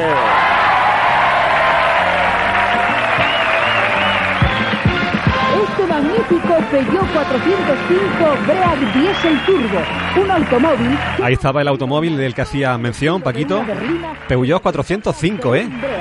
Para vivir la evasión con la silenciosa potencia de su motor turbo y un equipamiento que proporciona el máximo. Ahora viene el premio metálico. Les ha correspondido un cheque por 5 millones de Mucha pasta para aquellos años, ¿eh? 5 millones en el año 92, Madrid. Vaya, vaya. Señoras y señores, con un coche y 5 millones de pesetas se puede ir muchas, muchas veces y volver a un maravilloso apartamento en Coche, apartamento, 5 millones de pesetas. Estos que se están viendo los otros son los sufridores, ¿no? Cuando Claro. se aburran del coche, vayan por mar, también han ganado este maravilloso yate. Ya, ya te se ha echado mano a la cabeza como diciendo, ¿y ahora para qué coño queremos un yate? Madre mía, fantástico premio, ¿no? El récord histórico de, de regalo de mayor valor que se ha entregado nunca eh, Sí, sí, en el 1, sí. 2, 3, ¿no? 23 de octubre del 92. Sí. Claro, es que pasa una cosa. Eh, veníamos de. Bueno, entre la, sexti- de- entre la sexta y la séptima etapa del 1, 2, 3 apareció el precio justo. Entonces, Sí. el precio justo elevó la categoría de premios con aquellos. Eh, ¿Cómo se llamaba aquello? Los escaparates, Los escaparates. escaparates. El escaparate El final, ¿no? escaparate final, claro, eh, metían una cantidad de, de, de cosas que luego al cambio, aunque fueran pequeñas o más, era una época que ya había más aparato electrónico, había otras cosas, con lo cual llegaban a veces los escaparates, algunos, a tener treinta y tantos y cuarenta y hasta cincuenta millones de pesetas de aquella época en regalos. Claro, un concurso como un 2, 3 debía elevar la apuesta porque si no se quedaba Atrás, un poco atrás, ¿no? Atrás eh, eh, en, en la escala de premios. Entonces, claro, no lo podían dar todas las veces, pero en algún momento tenían que dar algo espectacular porque si no, eh, la gente se le iba. No se le iba a echar encima, pero iban a decir, como que este programa, siendo menos famoso, da más que este Que que quizás tiene- tirarían o mandarían más postales para participar en el precio justo que en el 1, 2, 3. Claro, ¿no? Querían perder, tampoco hay audiencia, quizás, ¿no? Exactamente, con lo cual Quizá también parecía un había que poco más fácil también el precio justo en el sentido de que no había las pruebas físicas de lo de la eliminatoria y tal. Sí, claro, pero Y- eh, nos basamos en, en- ya en, en términos pecuniarios. Un programa para resistir necesita dar más que otro, que también es un éxito. Entonces tienes que subir un poco la, esca- la escala porque si no eh, te quedas atrás. Sí, hemos comentado lo del premio este tan magnífico, pero hubo también el 27 de noviembre del 92 eh, en el programa del balneario uno pues bastante pachucho, como hemos comentado antes también algún pachucho. Y es que dieron nada más y nada menos que 981 calabazas y rupertas de plástico. Ah, de plástico, iba a decir que de verdad, bueno, de verdad por lo menos se podrían usar, ¿no? Para... Bueno, son dos programas distintos, perdón. En uno dieron rupertas de plástico, que bueno, para decorar la casa de Halloween está cojonudo. Y en el otro por 981 calabazas. Madre mía, ¿no? Sí, o sea que, pues, muy contentos, me imagino que no se fueron a su casa, No, la verdad. yo creo que no. Y luego, sin embargo, en otro también, en relación a lo que has comentado de que el mayor premio de la historia, no sé si este que hemos escuchado y que hemos visto nosotros aquí, hemos tenido el privilegio de ver, o el 19 de marzo del 93, que dieron un descapotable, un apartamento en Cullera y un azulejo de porcelanosa valorado en 10 millones de pesetas. Madre mía. Entonces, no sé, porque, bueno, el yate me imagino que costará más de 5 millones. Pero claro, el yate nosotros que estamos aquí en Linares no Claro, para ir no, por el periquito no. mensual. Te tiras por el puente de piedra por ahí con O bueno, lo vendemos en el Gualapao, ¿no? O en Cantarrana, nos podemos meter ahí. en- Sí. En el estanque de los patos. Y hacemos viajes concertados con los chinos. Aquí también los presentadores eran Jordi Estrella y Miriam Díaz Aroca. Y pues bueno, también como os ha comentado antes, eh, ella mm, era la parte contable y tal, y la que llevaba la eliminatoria y el juego de Philly. ¿Os acordáis del juego de Philly? Deje que Philly Sí, le abra los ojos. Sí, creo que sí. Sí, me suena, me suena. Philly soltó ahí bastante Pastor Imperio y estuvo bastante tiempo. Y bueno, el Jordi Estrella pues era el, de- el, el alma mater del programa, ¿no? Que también, por cierto, mm, yo creo que ya se iba mitigando un poco lo de el tema de la Mayra porque conforme iban pasando los programas, el hombre pues la verdad es que se fue haciendo un hueco y lo hacía bien, la verdad. También repitió María Bradelo, María Bradelo, sí, como secretaria, Sí, ¿no? Que quizá no se ha hecho tan famosa como luego Lidia Boy, como Silvia Marsoy, como las que hemos comentado antes, Pero estuvo también bastantes temporadas, ¿eh? ¿No llegó también a participar María Bradelo como azafata de, del Precio Justo? ¿Me suena? ¿Sí? ¿O no? No lo sé. Me suena verla como, como azafata también del Precio Justo, pero no sé, no, no lo recuerdo demasiado bien. La parte negativa seguían siendo las derrochonas, pero como habíamos. España había hecho un dispendio grandísimo económico en cuanto a la Olimpiada y en cuanto a la Expo, pues tuvimos una crisis bestial, casi tanta como esta del 2007, que yo creo que todavía no hemos salido, pero bueno. Y entonces las derrochonas pasaron a llamarse, a partir del 26 de febrero, de nuevo las tacañonas. Sí, a mitad de etapa, digamos, volvieron Sí, a... porque parecía que estaba como era un poco ofensivo, ¿no? Esto de derrochona y tal, y como España lo estaba pasando francamente mal, pues no sé, ahí el Chicho tuvo la deferencia, por decirlo de alguna manera, de volver al... Hombre, es que él siempre estaba al tanto de lo que sucedía en la sociedad para adaptarlo al programa, porque ya hemos visto en, en todas las etapas que cuando algo no ha funcionado o cuando ha tenido que cambiar algo, lo ha hecho a mitad de la a mitad de la temporada. Sí, patador y tendetieso, no se andaba Entonces, con entonces, claro, eh, él cogía todo lo que le venía y lo adaptaba para que no para tener a todo el mundo, digamos, contento. Eso es. Eh, los cómicos seguían apareciendo los mismos de siempre más o menos, aunque eh, Manolo Rollo tuvo que haber ahí algún rollo, valga la redundancia, porque solo apareció en el primer programa. Algo pasó, En el primero nada más. que solamente sabrán ellos, que de 38 programas solamente apareció en el primero. Algo hizo el hombre, algún comentario, algo no le gustó al Chicho, que precisamente en, a- en- a colación de esto de que si algo no funcionaba, patadón y tendetieso, Lo cortaban por lo pues, sano. cortar por lo sano porque solamente apareció en un programa, llama la atención, ¿eh? Sí, sí, y la sí, Bombi, desde luego. la Bombi eh, sí que seguía saliendo, pero ahora es Maripuri, que iba de pareja con Arevalo, una pareja cuando menos explosiva. Y rarísima también, vamos. Sí, sí, sí. Bueno, pero bien se lo pasaba el arévalo porque le llegaba a la altura perfecta, vamos. Aquí aparecieron eh, Académica Palanca. ¿Os acordáis del trío Sí. este de que antes, por cierto, Que hacían música, ¿no? Con diferentes Sí, exactamente. instrumentos. An- No sé, eh, pero siempre todo esto de los eh, tríos, ¿no? Nosotros mismos, de hecho, somos un trío. Sí. Sí, sí, Ahí pero, está, eh, pero, pero, sí, pero, Marta y Trece pero- era un trío. Pero asexual, ¿eh? El trío asexual. Marta y 13 era un trío que luego se quedaron en dos, pero empezaron un- como un trío también. Sí, sí, y sí. Tricicle también un trío. o sea Cigle que- también hicieron sí. su acto de aparición en el 1, 2, 3. ¿Y cómo se llaman estos? No, les Luthier son más, ¿no? Sí, ellos son más. Ellos son más. Sí, los panchos también son tres, por si. Nosotros somos los panchitos. Eh, aquí también salía Juanillo Lolailo, que no sé si os acordáis, que era, Sí, sí. sí, era un mago. Eh, el 1-3 siempre está así muy vinculado también a la magia con el Juan Tamari y tal, y Juanillo Lolailo era un mago. Qué bonito es verle caer por aquí de cuando en cuando. ¡Hombre, don Jordi! ¿Cómo estamos? Don Juanillo Lolailo, cuénteme cómo va su vida por Madrid, ¿qué tal? Pues mi vida por Madrid va fatal. va fatal, va, pero peor que más. Me pensaba que en Barcelona tendría menos trabajo que aquí, pero tengo lo mismo, o sea, no ocurre el amo. Están en el paro. Todos están en el paro. Con estos ojitos que tienen Qué en el paro. barbaridad, qué, qué- qué- qué pena. Y qué pena. también una cantante súper famosa que ya eh, no se oye tanto. Bueno, yo por lo menos. Bueno, ya sabéis que yo de música es que estoy pegadillo, ¿no? A vosotros si os sonará más. Gloria Trevi. Sí.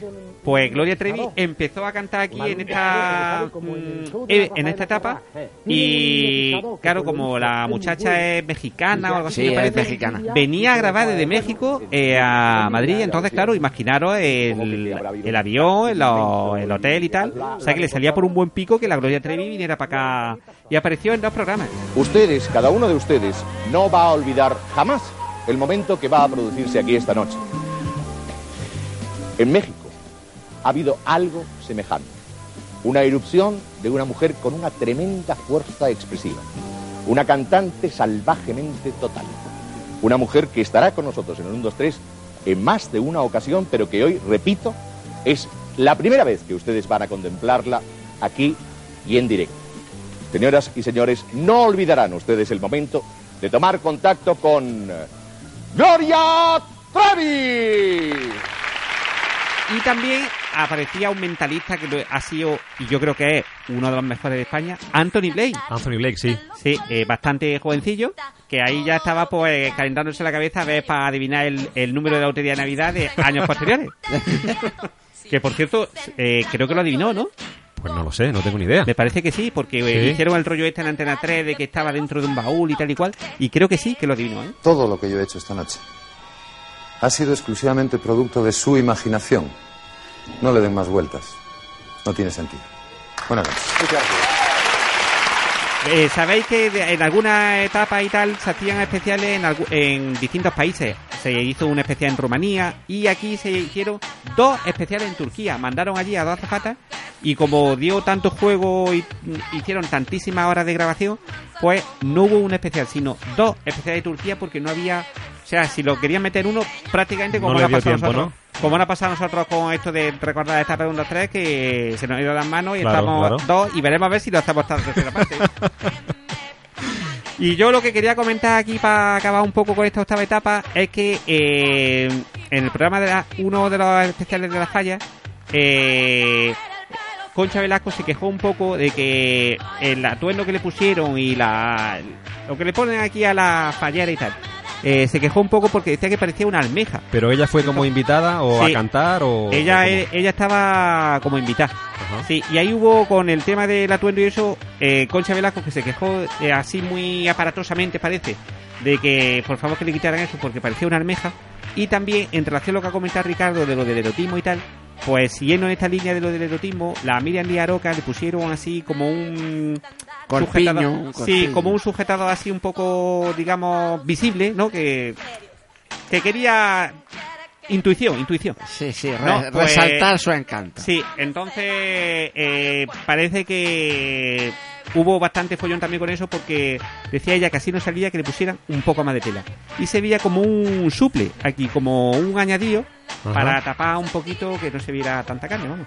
¿Cómo se nota, Paquito, que trabajan en la, en la sección de moda del corte inglés? Qué Bueno, de- qué qué moda que- deportiva, moda deportiva. Ya, ya, sí, sí, deportiva, dice el colega. Claro. Y en fin, que esta octava etapa pues estuvo bastante bien, llegó hasta el 9 de julio, como hemos comentado, el 93 y pleno veranito. Mira, ¿queréis que recordemos ese momento, por ejemplo, de, de la charla de, de Chicho Ibáñez con Don Mariano? Se equivoca. Los otros concursos hacen que los participantes se lleven una docena de Mercedes, escaparates de 30 Oye, el o perro 40 tiene la voz de, del Jordi Estadella. que arreglan la economía de cualquiera. Y eso es lo que usted debe hacer.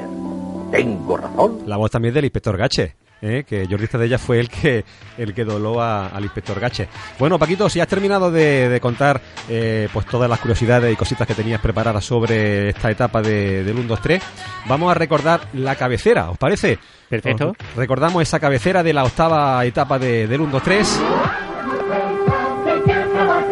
No importan los años cuando hay amistad. Una vez, aquí estamos con usted. Ofrecemos un concurso alegre, destinado a probar su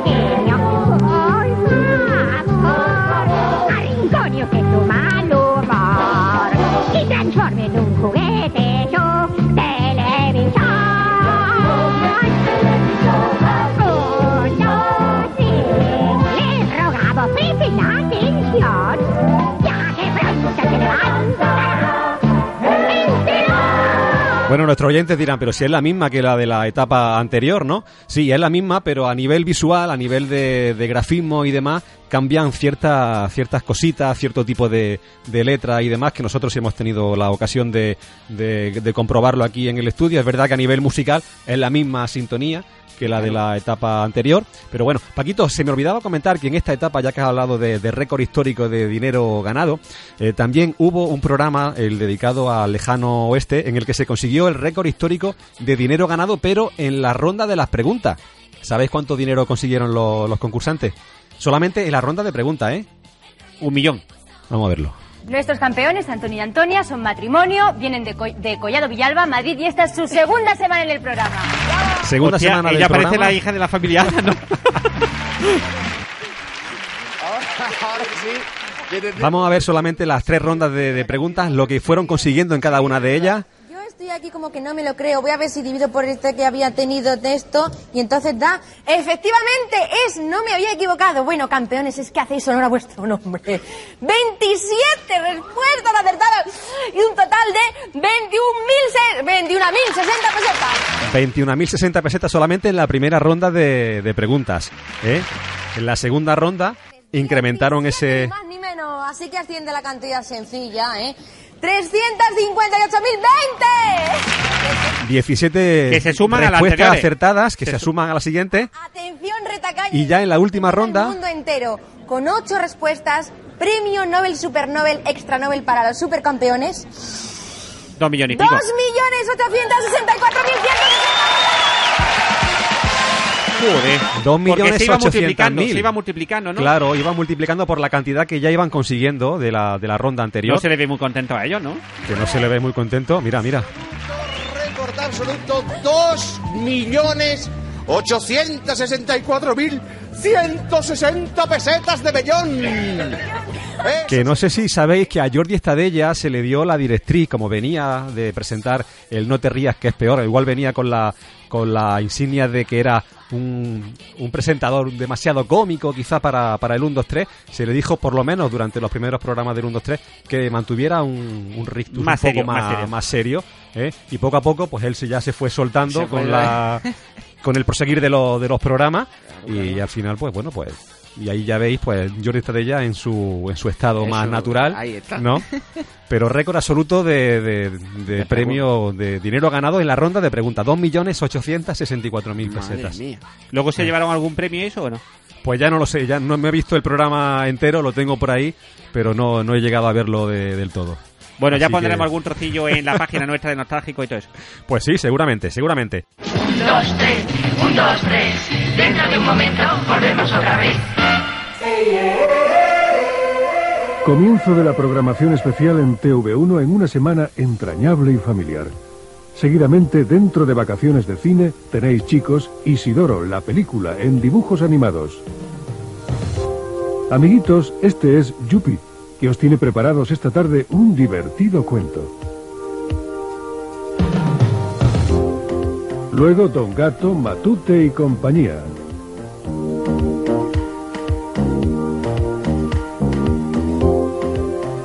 También estará con vosotros esta tarde la serie fantástica Mi doble identidad.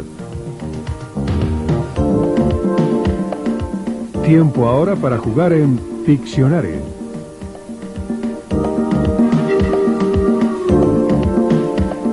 A las siete y media la serie de ciencia ficción V que nos acompañará durante estas fiestas. Una programación para toda la familia en la tarde con TV1. Un,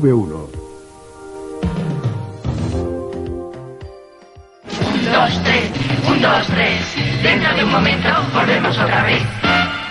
bueno pues pasamos a recordar la novena etapa Ricky Pues sí, vamos a hacerlo un poquillo así por encima porque aunque porque prácticamente el concurso siempre fue el mismo, eh, salvo algunas variaciones, etcétera, etcétera, lo que pedía más o menos el público de un poquito más de decorado, de digamos de espectacularidad, pero como principales principales novedades en esta novena etapa que empezó el 19 de noviembre del 93 y terminó el 8 de abril de 1994, Ajá. que fueron en total 18 programas. Muy Pues- cortilla esta etapa, ¿no? Muy, sí, muy corta. Sí, fue corta. Pero 18 ahora- ha sido la más corta de, de toda ahora, la historia ahora más o menos explicaremos por qué fue relativamente más corta. Eh, primero porque le exigieron a, a Chicho que el tono del programa fuera cada vez un poco más adulto. A lo cual él se negó porque, claro, el público juvenil, el público eh, adolescente, era un tirón muy grande. Entonces, claro, eh, querían meterle algo más adulto porque desde la alta esfera que pusiera, digamos, más carne en el asador. A lo que él siempre se había mantenido en un plano mm, ya no, no discreto, sino, digamos, básico, lo normal para aquella época, pero le exigían algo más. Y él, pues, no quiso, eh, digamos, entrar al trapo con esa con esas consideraciones. no entró por el aro Entonces, claro, él quería hacer algo eh, como lo había hecho siempre, a su estilo, bien, que se sintiera a gusto con el trabajo que, que hacía. Entonces, claro, después de un- unos tiras y afloja, bueno, intentó, digamos, eh, abarcar a todo el mundo posible. Y claro, mm, ya la cosa no empezó, digamos, demasiado, demasiado bien en esta etapa, por eso fue ya más corta. Cambiaron de presentador, porque Jordi Estadella y Miriam no iban a seguir. Querían que siguiera solo Jordi, Pero claro, eh, según la encuesta, la gente ya asociaba eh, a la pareja, con lo cual romperla era ya un signo de que la cosa no iba a funcionar. Pero ¿por qué solo Jordi y no, no contaron con Miriam? Tengo, no sé si será verdad o no, pero he escuchado que es que Miriam cobraba por cada programa, o no sé si por cada programa mm, o, o por la etapa, Sí, es que su caché... 100 su- millones de, de pesetas. Una, claro, una es que ella cosa subió, bárbara, ¿eh? ella subió su caché, porque claro, había empezado ah, en televisión con programas juveniles, poco a poco se iba haciendo un nombre, entonces claro, ya mm, exigía un caché cada vez más alto. Jordi Estadella, aunque era un tío muy simpático y había hecho algunas cosas, no tenía el mismo tirón que, que una mujer así atractiva, con Sí, lo cual sí. Ya romper la pareja ya suponía, claro, por temas de dinero, por mil historias, podía haber sido que no se llevaran bien, etcétera. Pero ya romper la pareja, según los datos, no iba a funcionar porque no, vamos, la gente no le iba a interesar. Sí, sí, Entonces, sí. claro, Chicho buscó a alguien que pudiera sustituir, Sustituirlo, ¿no? claro, y cogió a José María Bas, que también catalán de la misma escuela, entre comillas, digamos, que Jordi Que Estadella. Jordi, sí. Claro, muy poco conocido. Solo había trabajado en televisión de Cataluña, con lo cual no era conocido para el gran público. Bueno, intentó darle un toque porque los primeros programas fueron desastrosos, estaba muy nervioso, cometía muchos fallos, eh, tenía un estilo así un poco tipo británico porque iba siempre de, de traje con su pajarita, Sí, sí, su sí. estilo de humor era así un poco socarrón. Entonces, claro, era otro tipo de presentador distinto a lo que había a lo que había antes. Con todos ustedes, José María Valls. Buenas noches, Jaime. Buenas noches, Lola. Hola, Juan Carlos. Hola, Inés. Bienvenidos, Luis. Cristina, muchas gracias. Señoras y señores, muy buenas noches. Muchísimas gracias por su atención y ojalá que nos aguanten hasta el final. Bienvenidos a esta nueva etapa del 1, 2, 3. Posiblemente ustedes han oído hablar o han leído que habrá cambios, grandes cambios en el 1, 2, 3. Hay cambios en la forma y en el fondo. Pero quiero que sepan ustedes, sobre todo, que lo que intentamos es que el 1, 2, 3 pueda gustar a todo el mundo, es decir, que no moleste a nadie, que no haya ningún elemento que pueda molestar a nadie. Pero el 1, 2, 3 seguirá siendo el 1, 2, 3 responda otra vez. Pero claro, lo que hemos dicho, empezó muy nervioso, no estaba acostumbrado a, a una cosa tan De tanto, de, de tanta tanta envergadura, talla, ¿no? claro. Entonces, claro, eso fue poco a poco pasándole factura. Luego al final se recompuso bastante bien, pero los primeros datos, eh, ya te digo, llamaron la atención de los mandamases y dijeron que, que, que estaba pasando porque no era normal que un concurso tan tan tan conocido y tan- de tanta envergadura tuviera ese pequeño fallo Claro. entre comillas que En la podía- cabeza visible, ¿no? Digamos, claro, de- que, mismo. que podía lastrar el resto de, de la temporada. Pero bueno, como hemos dicho, siguió hacia adelante y bueno, lo sacó de la mejor manera. Sí. Sigue siendo el menos recordado de todos los presentadores porque, la verdad es que sí. porque no se acuerda prácticamente nadie de él. Con la etapa más corta también de Claro, pero toda la historia la- del, claro, 1, 2, y 3. ta- Pero esa, esa es por otra parte, digamos, más. eh, tiene otras otras connotaciones lo de. De, de que fuera la más corta, ¿no? de que fuera la más corta. Eh, bueno, la- básicamente el concurso seguía siendo el mismo, las mismas, digamos, la- el mismo esquema de las preguntas, las pruebas, las subastas, etcétera, etcétera, etcétera.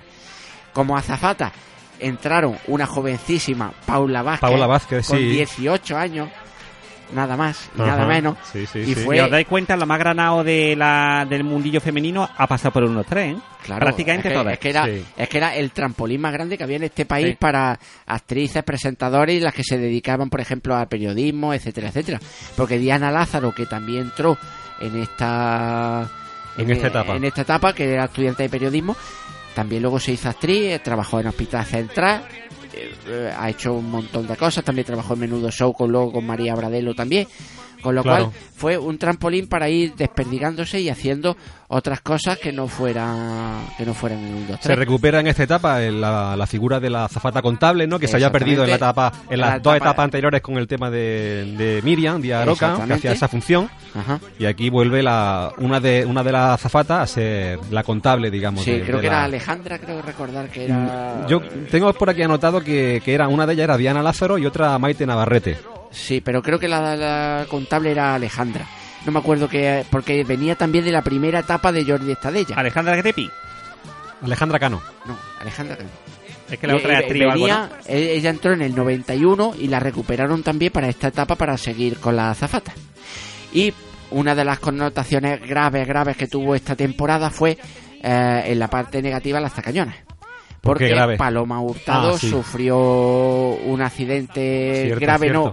no, gravísimo, con lo cual ya... Pero fue un accidente un poco extraño, ¿verdad? Sí, bueno, en aquella época se tapaban muchas cosas y fue algo que al policía se le disparó Parece ser el que arma. se le disparó a, a un policía un arma y, Y bueno, y- le dio a ella un poco de refilón. Sí, y tal, claro, ¿no? pero No sé. unas cosas muy raras que le diera en la cara. eh, se tapó mucho el asunto porque, claro, en, en esa época tampoco no existía tanto el, el mundo rosa o paparazzi como. Sí, sí. Y no se sabía tanto como. Exactamente, como entonces se, se ocultaban mucho las cosas. Que tuvo que pasar por cirugía y estar unos meses fuera de- del programa. Sí, sí. Luego no quedó tampoco tan bien. Estuvo una temporada también bastante delicada con, con ese respecto. Y claro, a tenor de esto tuvieron que cambiar a, la, a las tacañonas. tacañonas, sí. Que fueron las dos, dos actrices de la cubana, de la también de Cataluña. La cubana, que eran Merce, eh, Comas y Vicky Plana, me parece que eran. Y claro, hicieron de, también de tacañona, que eran de, en vez de ser de tacañón de arriba como eran las, eran no, de tacañón de alda. Ah, de tacañón de algo, iba a decir, de tacañón de abajo. No, no, no, era ta- tacañón de alda, que eran el maestre de allí, de Aragonés y, y catalán, Sí, venían sí. de aquella región. Y bueno, intentaron hacer su papel lo mejor que pudieron, con bastante éxito, porque la gente, la verdad es que reaccionó bastante, bastante bien a su propuesta de cómicas, porque eran otro tipo de comicidad, era un estilo a las virtudes, se jugaban siempre mucho con el, con la, entre ellas el, el, contarse el chascarrillo y en hacer un juego entre ellas dos que luego fue, pudiera expandirse hacia el público. Bueno, pero Con lo estaría en cual- pocos programas porque luego regresaron, ¿no? La claro, hermana claro, pero Hurtado claro, tuvieron que hacer ese, ese relevo, porque claro, la hermana Hurtado era la... no se encontraba en las mejores condiciones para. Exactamente, pero claro, sustituirla la sustituyeron, la verdad es que eh, co- con, honra, para una temporada que fue, pues, digamos, la más floja de todas. Bueno, Sí. hasta la última que fue ya, la, la- por desgracia, la casi de la peor, casi, casi la peor. También como cómicos, pues, aunque pasaron bastantes que no tuvieron mucha ni pena ni gloria, pasaron por allí. El que sí llamó mucho la, la atención fue eh, Lázaro Escarcellé, que era este hombre mayor, Ay, viejecete. Pues te lo digo, el que hacía de amigo de máquina baja en las películas de Andrés Pajares. Ajá. Un hombre chiquitillo catalán que lo vestían al pobre de todo. Él se lo tomaba con mucha comicidad y era, la verdad es que era un gran cómico con un acento catalán muy marcado, pero la lo vestían de niña del exorcista, que hablaba como una niña y luego era salía el exabrupto como si estuviera poseída. Lo vistieron de rapel, eh, hacía un montón de Madre cosas mía. y era un hombre chiquitillo, si lo podéis buscar por ahí, súper gracioso, con una manera de hablar muy, muy, muy cómica. Y entonces él fue, digamos, el, el pelotazo de aquella, De etapa, temporada, ¿no? de aquella temporada, que también coincidió con la salida de las dos películas de Máquina Baja Ah. de, de Andrés Pajares. Fueron en el 92 la primera y en el 93 la segunda, con lo cual coincidió su, su digamos, esplendor en esa época. Es que recordemos que, que este hombre tenía 79 años en aquella época. O sea que ya era. Ese era el señor un- un mayor, viejecete. viejecete, casi Ca- sin dientes, que era el que daba paso a la publicidad. Exactamente, calvo, Ah, calvo, vale, calvo, vale, sin vale, dientes. ahora, ahora, ahora. Entonces eh, le hicieron muchas cosas y fue uno de los, digamos, de los grandes beneficiados de aquella de, de aquella temporada. Sí, sí, ahora, verdad. ahora lo he recordado, ahora sí. A ver si las cámaras leen bien esto. Pero, pero ¿qué es eso, abuelo? Como el programa ya se termina, hago la pelota a la competencia por a ver si me fichan. Pero abuelo, eso no es ético. Tampoco es ético tener en guardia a los telespectadores diciéndoles, pasamos a la publicidad. La risa característica Ay, de este mía. hombre. Sí, sí. Me recuerda a la abuelete que hay ahora al Merquiade. ¿Había escuchado la canción suya del Merquiade? No, no. Buscala luego, que verás, está bastante bien. Malamente, ma- malamente, No, el Merquiade. no, no lo recuerdo. Y bueno, que la, la audiencia estuvo relativamente bien, unos 6 millones, 6, 7 millones, que era no era el pelotazo que dieron en otras en otras temporadas, pero sí fue un digamos lo bastante para eh, mantener el concurso a flote. Sí. Y a lo que íbamos, fue la más corta porque, como ha dicho antes Paco, estábamos viviendo una crisis gravísima. Entonces, ¿en qué redundó eso? En que las grandes potencias que patrocinaban el 1, 2, 3, Porcelanosa, eh, Gallina Philly. Blanca, Philly, Cepsa, etcétera, etcétera, etcétera, retiraron apoyo.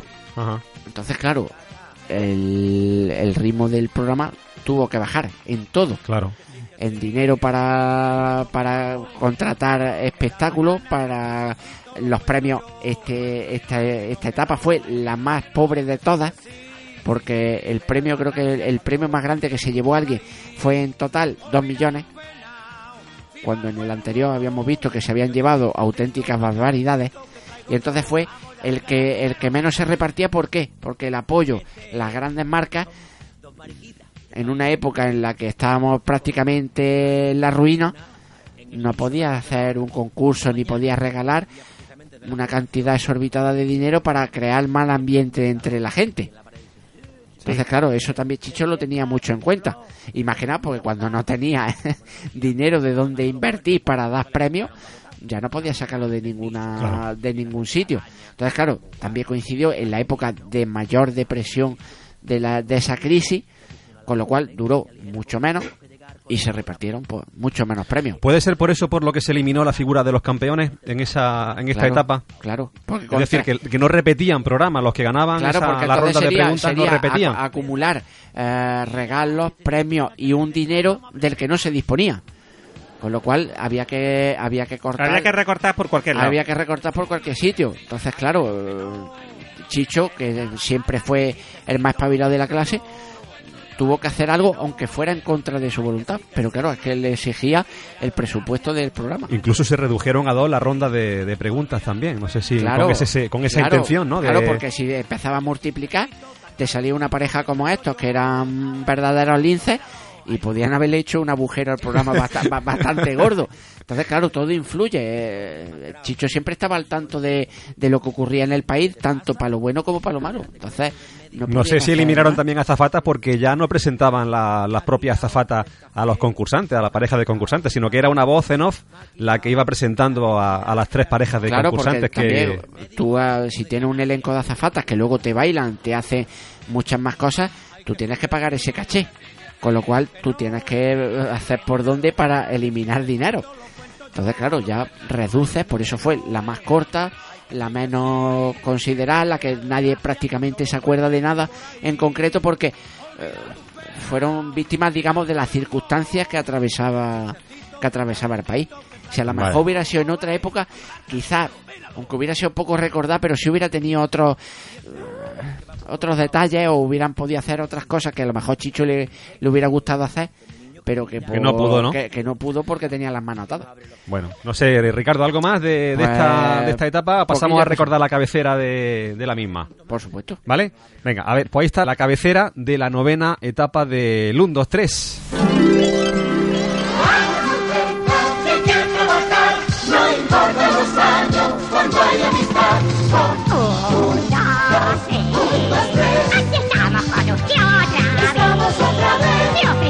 un concurso alegre, destinado a probar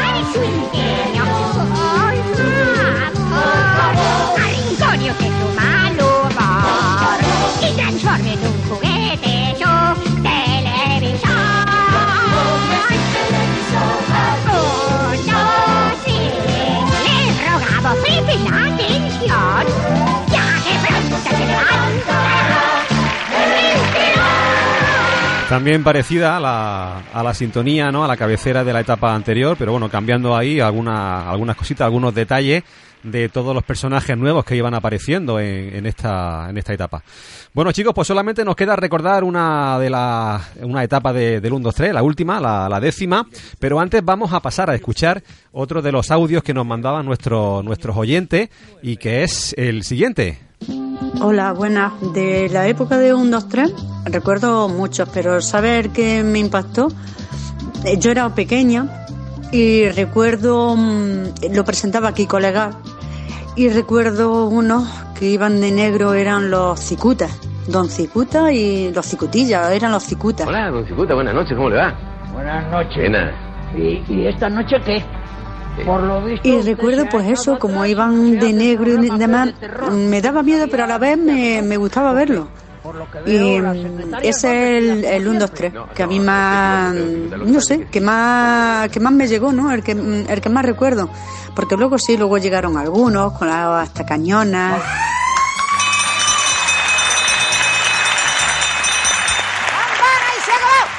y con como era Mayra Gómez Ken el- pero a mí el que más me no sé el que más recuerdo el que más me dejó fue ese el de Kiko Lega y los cicutas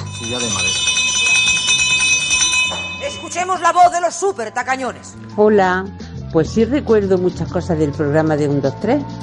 Había mm, una cosa que me, que me encantaba, que era la, la bota, la botita que salía. Quizá me hacía a mí muchas gracias cuando cantaba. Y había, y de los presentadores, eh, la que más me gustaba era Mayra. Y sobre todo en mi casa nos juntábamos, esa noche nos juntábamos todos para ver el programa de televisión. Y siempre estábamos esperando a ver si sale el coche. Y incluso había otros regalos más importantes pero nosotros toda la manía a ver cuando salía el coche. A ver que que no saliera la ruperta que saliera el coche. Lo que acaban de, de ganar en este caso es ¡Este coche!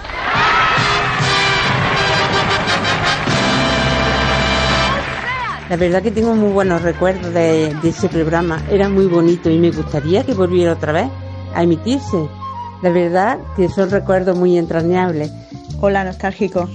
Yo podría hablar de mil recuerdos del 1, 2, 3, pero me viene a la mente un juego que sacaron a raíz del programa, la botibota. Era tan simple como una especie de palo con un aro que se colocaba en una de las piernas y al otro lado la famosa botilde. Y consistía en darle vueltas con una pierna mientras la otra la saltaba. Parece simple, ¿no? Bueno, pues yo me tiraba horas y horas y horas jugando.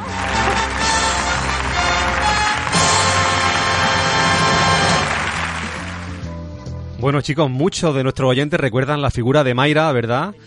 Eh, como la, una de las más recordadas de, de las presentadoras de, que pasaron por, por el 1, 2, 3. Fue la mejor, la verdad. Y también ya la segunda oyente que nos comentan también el, el juguete ese de la botibota, ¿no? También quiero recordar en el programa anterior otro oyente que nos comentó también algo a- al respecto. Que bueno, luego al final de comentar esta décima etapa, si, si tenemos tiempo, que me parece a mí que, que va a ser que no. Como decía Paquito, vamos a tener que dejar para un tercer programa el tema de- del merchandising, de Un, los dos, juguetes. del merchandising, juguetes de, del 1, 2, 3 y de los cromos. ¿A ti que te gustan tanto los cromos de, del 1, 2, 3? Tenemos que hablar también de, de los cromos del 1, 2, 3 porque ahí la tira. Sí, sí, sí, sí que hay bastante, la verdad. Claro, de tantas etapas, pues tú verás. Bueno, pues si nos diera tiempo lo haremos en este programa y si no, pues mm, quedaremos En el para, en el para un nuevo programa de... Bueno, ya sabéis, el lo del erotismo que hemos cogido así con alfileres, en el del sexo. También, también, también. Ese otro que tenemos, otro que tenemos pendiente. Bueno, pues para comentar ya la última etapa de, del 1, 2, 3 que tenemos por aquí, décima etapa, última de, del 1, 2, 3 como decimos, eh, empezó, fijaros, 10 años después de que terminara la, la ¿Qué etapa pasó para que anterior. estuvieran 10 años sin 1, 2, 3? Pues no sé, no le verían quizá, ¿no? La, la, la necesidad de, de- de volver a, a emitir el programa del 1, 2, 3 o a lo mejor España no estaba tan tan bollante, ¿no? Como, como decía Ricardo, con esos problemas No, que teníamos de Yo creo que era porque económico había- y tal. habían cambiado las cosas mucho. Los Muchas programas- privadas ya, las teles la- privadas. la- los programas habían aumentado de cantidad, calidad y de... Muchas y de- cadenas y de- también y de, ya. otra, de otro tipo de ese. Y recuperar... Había que re- reestructurarse muy, muy, muy bien para que eso llegara otra vez a- al público, porque tenemos hay que tener en cuenta que los adolescentes que por aquel entonces eh, Ya eran veían, el, ve- veían el programa, ahora en esta época Claro, los de ya- nuestra ya- quinta, por ya- ejemplo, ya tenían ya 30 años, con lo cual eh, tocar la fibra sensible mm, podía costarle bastante por tanta novedad, tantas Claro. cosas y entonces Ya quizá la nostalgia de volver a ver el 1, 2, 3 no iba a ser la misma, quizá, ¿no? Exactamente, Y no, claro. no iba a llenar eh, de la misma manera. Y a lo mejor por eso intentaron cambiar en esta ocasión eh, la dinámica de- del programa. Y en vez de llamarse un 2 3 responda otra vez incluyeron el tema de la, de la cultura de los libros y pasó a llamarse un 2 3 a leer esta vez. Que hay gente que cree que es un programa ajeno a, o diferente a, a las nueve etapas anteriores del 1, 2, 3, pero no, pero el, el propio presentador, Luis Roderas, como diremos después, eh, dijo que no, que era la décima etapa de, del 1, 2, 3, es decir, que la incluyó, digamos, como, como una etapa más de este, de este programa. Bueno, pues esta décima etapa se emitió entre el 9 de enero de 2004 hasta el 11 de junio de 2004. También muy poquitos programas, solamente 19. Y como decíamos, pues en cada programa estaba dedicado a un libro. Chicho incluyó, aparte de, de la diversión, que era típica de, del 1, 2, 3, pues el tema de la, de la cultura. Y no sé, por darle un tema, quizá un formato más, a- más atractivo a- al programa. Y parece ser que los concursantes que iban a participar en cada uno de los programas, o en cada programa, en el programa al que eran invitados, tenían que haberse leído previamente el libro del que estaba Basado el basado ese, ese programa, ¿vale? Eh, parece ser que, que sonaron nombres para presentar esta etapa como Juan y Medio y José Mayuste, pero al final eh, el que Chicho eligió fue un desconocido también presentador zaragozano como era Luis La Rodera, ¿vale? Pero que a los directivos de televisión le sonaba no sé, no, no, no, no acertaban a, a comprender muy bien su, su apellido y Chicho fue el que le cambió eh, el apellido La Rodera por Roderas. Entonces pasó a llamarse Luis Roderas. ¿Ah, sí? Sí. Pero en realidad era Luis La Rodera.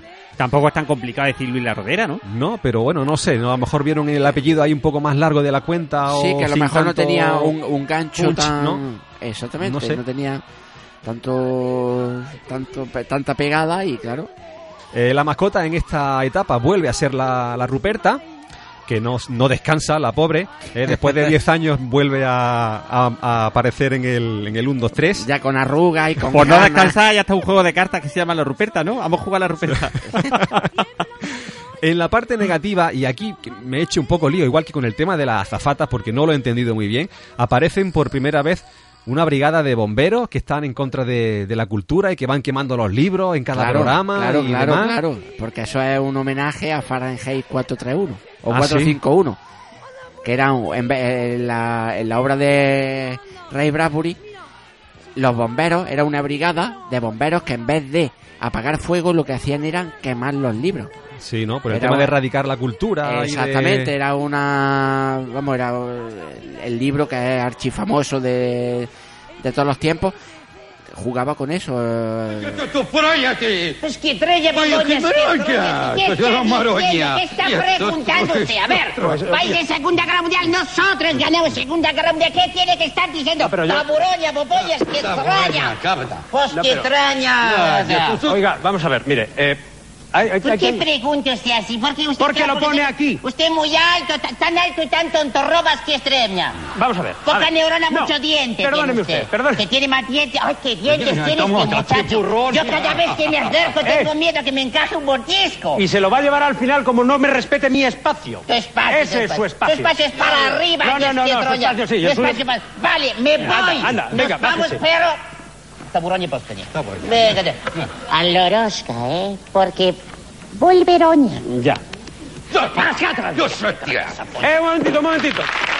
Pero vaya, me imagino que luego apagaban también el fuego, ¿no? Porque los libros quemados... eh, No, no, no, Es, que, es que en eso consistía la crítica del libro, en que se suponía que unos defensores de, de la vida quemaban los libros. Entonces eh, era el juego ese de esa distopia de decir Sí, ¿no? eh, un tío que se supone que se dedica a salvar el que quema los, los libros. Pues Entonces, claro, por que- eso eran los bomberos, porque eh, hacía referencia a esa, a esa parte negativa de, digamos, de la cultura Sí, sí. que este libro la, la remarcaba así.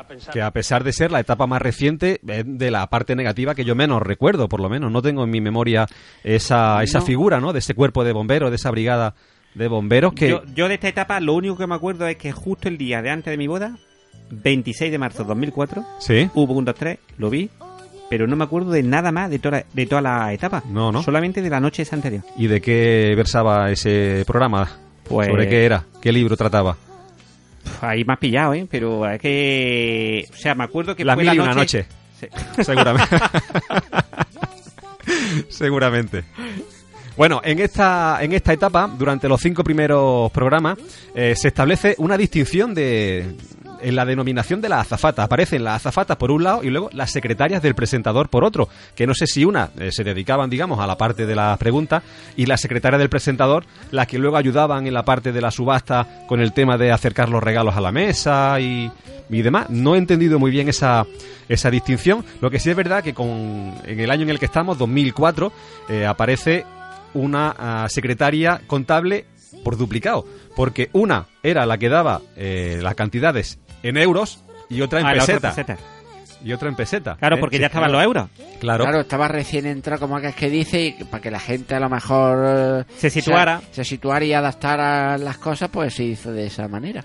Laura de la Calle era la contable en euros y Yolanda Aracil era la que contaba en, en peseta. Y de las 10 etapas de, del 1, 2, 3, chicos, esta es la primera en la que todas las secretarias son exclusivamente españolas. No hay ninguna que fuera de, de fuera de España. ¿Producto nacional? No sé si Marca España, marca si España. tenía eso alguna, alguna lectura, pero bueno. Eh, el premio, bueno, ya al, al entrar el euro, eh, o sea, el valor de las preguntas eh, fue de 1 a, a 5,99. Que tampoco es que fuera nada, nada del otro mundo, ¿no? Para el año 2004 no sé cómo andaría la cosa por, por aquel entonces. No, Pero hombre, entre un euro y seis, más o menos, que son que eran mil pesetas, ¿no? También de, de, Claro. de aquella Sí, época. no es mucho, desde luego, ¿no? No, no sé, no sé. Bueno, No, a a, lo, pesar... a lo- a lo mejor querían incitar a que la, a que los a los que los concursantes estuvieran cada vez más preparados, acertaran más preguntas y entonces al multiplicar Que se le ocurraran, que se le ocurraran más, ¿no? Entonces que tuvieran una, una cierta cultura porque ya- si encima iba de digamos cada vez era este fue el más cultural de todos los 1 2 3 pues claro, si tú llegas allí sin saber absolutamente nada, queda un poco raro. Yo supongo que era para incitar a que la gente viniera bastante más preparada. Puede ser, puede ser. Bueno, Ricardo, tú decías que la, la décima etapa iba a ser la, la peor en audiencia y demás, o que iba a ser una de las peores. Sí. Pero sin embargo, a pesar de que algunos afirmaron que con el tema de, de introducir el tema de los libros en, en el programa iba a lastrarlo, iba a lastrar el programa, fue todo lo contrario. En principio solamente se firmaron 10 13 programas, pero al final se ampliaron hasta 19. ¿eh? Pero superaron, tanto en duración como en audiencia, a la etapa anterior. Es decir, la etapa anterior habían sido 18 programas, esta tuvo 19 y aparte en audiencia también consiguió unos mejores números que, la, que esa etapa anterior, que la novena etapa. Eh, bueno, ya sabéis vosotros el tema de, ya lo hemos comentado en, en estos dos programas, el tema de, de que se jugara con el tema de, con, con el público que, que asistía a las grabaciones y tal, pero en este programa eh, hubo un momento de tensión especial en el que uno de los personajes que aparecían eh, en el programa iba vestido como Sinbad el marino y empezó a tirar sardina y tal entre el, entre el público y hubo gente que se levantó y se fue del programa.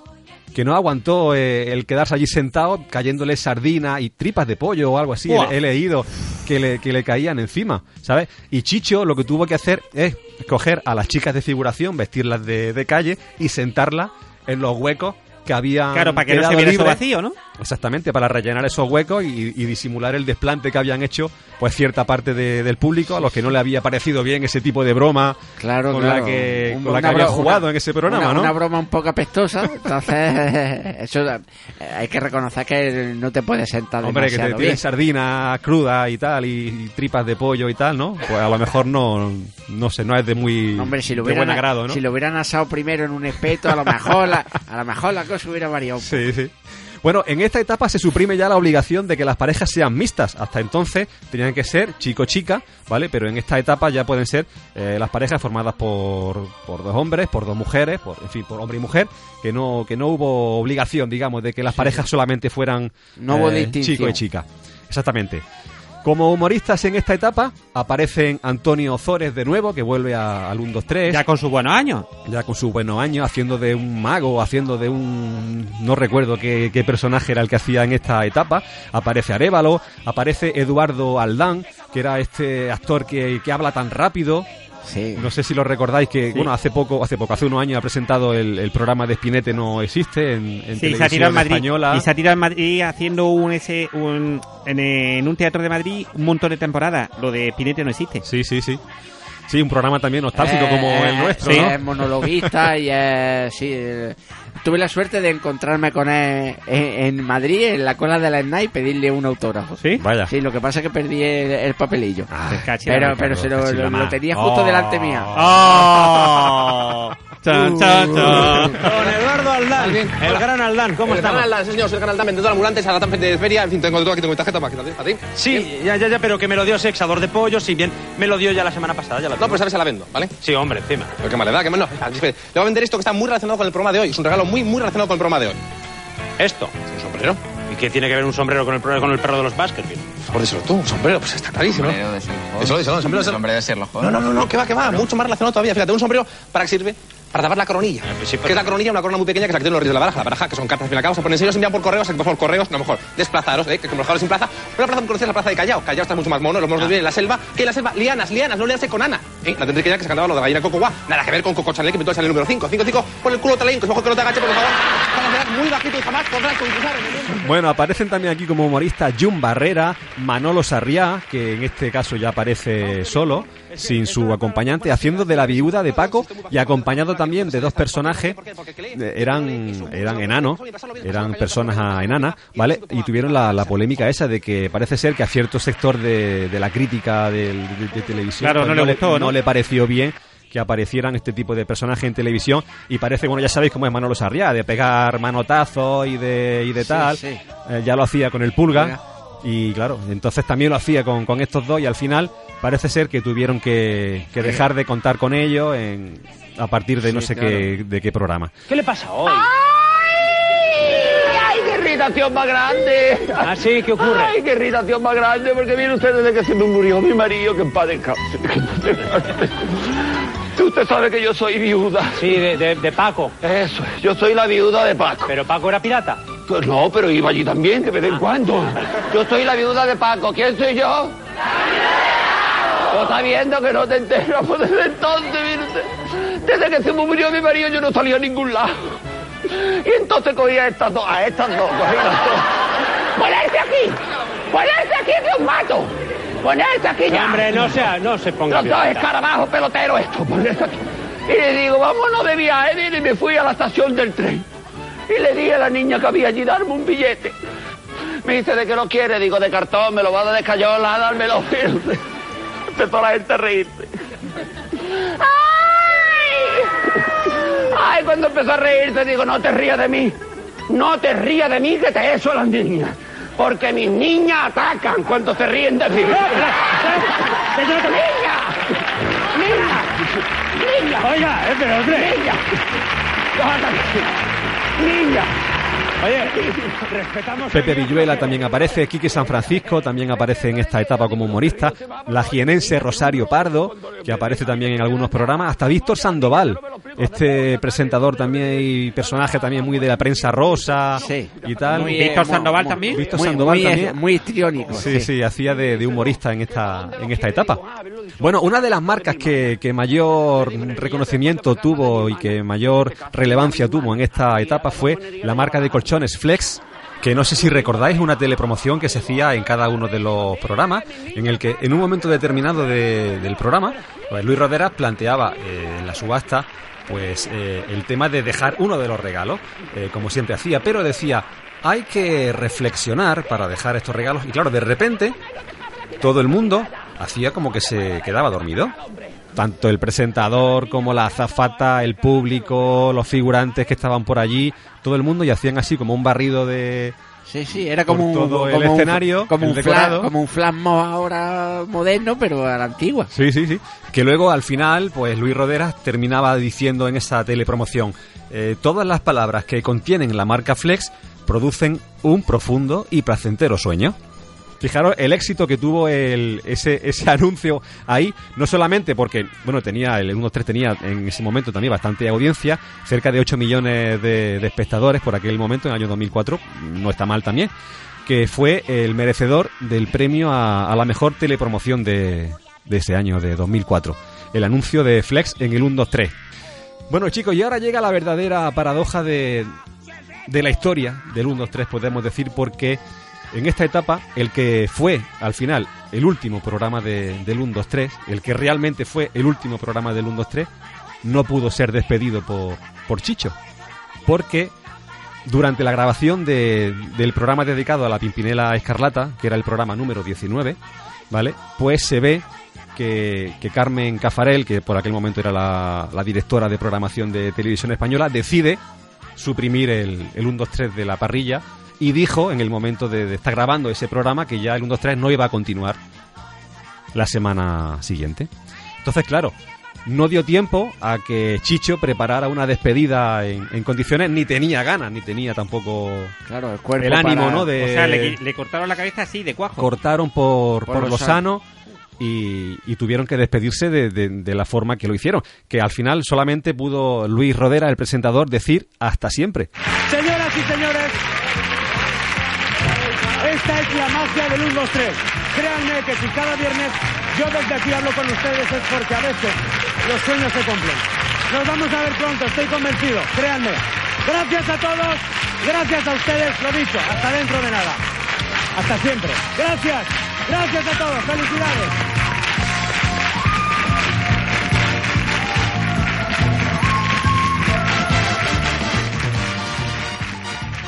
Ni pudo Chicho eh, presentar la etapa, ni pudo Terminarla. Me refiero, ni pudo iniciar ese último programa con unas palabras suyas, ni pudo Terminarlo. despedir con, con como lo hacía de forma habitual en la etapa anteriores. Incluso él se llegó a, a ofrecer a Televisión Española porque ya tenía por lo visto preparados los decorados de- del programa siguiente eh, y el vestuario que iba a ser sobre las minas del rey mm, Salomón, pero Televisión Española se negó.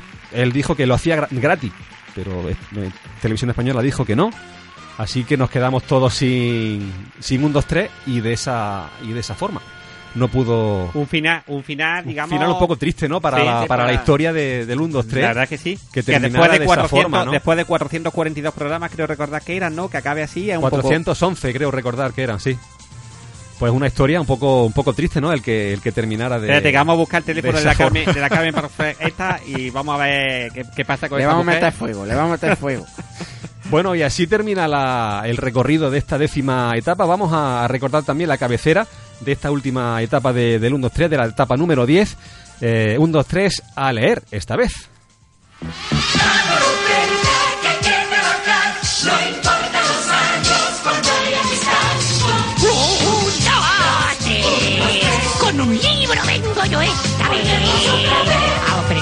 Un concurso alegre destinado a probar su ingenio. Por favor, arrincone usted su mal y transformen biblioteca su televisor. Un, dos, tres. Le rogamos presten atención, ya que pronto se levantará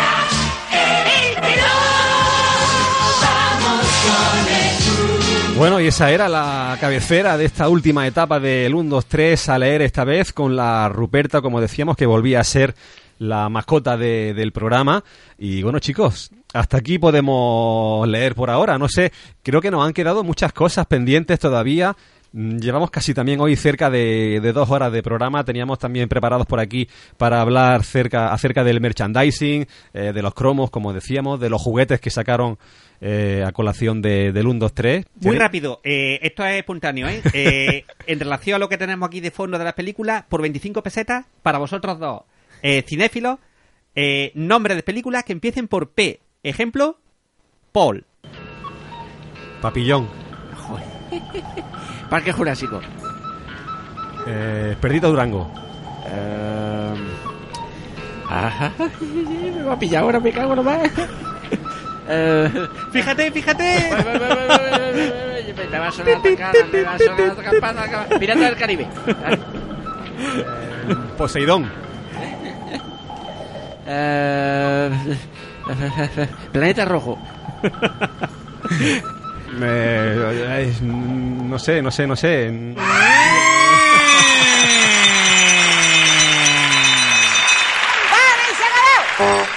Han sido nueve respuestas acertadas a 0,1 céntimo o habéis ganado 9 céntimos y este aplauso. Gracias, Paco, Bueno, pues antes de marcharnos vamos a recordar un último audio que nos mandaban nuestros oyentes y ya con eso nos despedimos también con las palabras de, de Francisco Rodríguez Paquito y con el saludo de aquí de unos nostálgicos empedernidos que hemos intentado acercaros a todos vosotros, todos los oyentes, pues nuestros recuerdos y nuestras sensaciones sobre eh, el 1, 2, 3. Esperamos que hayamos recordado y hayamos removido en vuestro interior pues esas sensaciones de, de nostalgia que también han inundado eh, el estudio mientras grabábamos estos dos programas. Así que esperamos haberlo conseguido. Esperamos que nos dejéis también muchos likes, muchos me gusta eh, en iVoox y en las diferentes plataformas donde subimos nuestro programa. Así que vamos a escuchar ese último audio comentario que nos mandaban nuestros oyentes, a los que también le damos las gracias por, por habernos enviado eh, todos estos recuerdos. Y después de esto nos despedimos. Hola, nostálgico.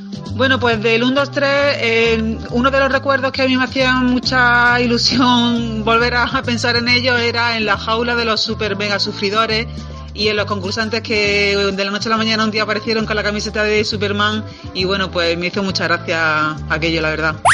Recuerdo cómo nos juntábamos la familia para ver cada semana un 2-3 y lo que no olvidaré fue la primera vez que vi a la banda Europe por televisión gracias a este mítico programa que me encantaba. Pues muy rubios, de largas cabelleras, muy guapos y de voces melodiosas, son el grupo Europe.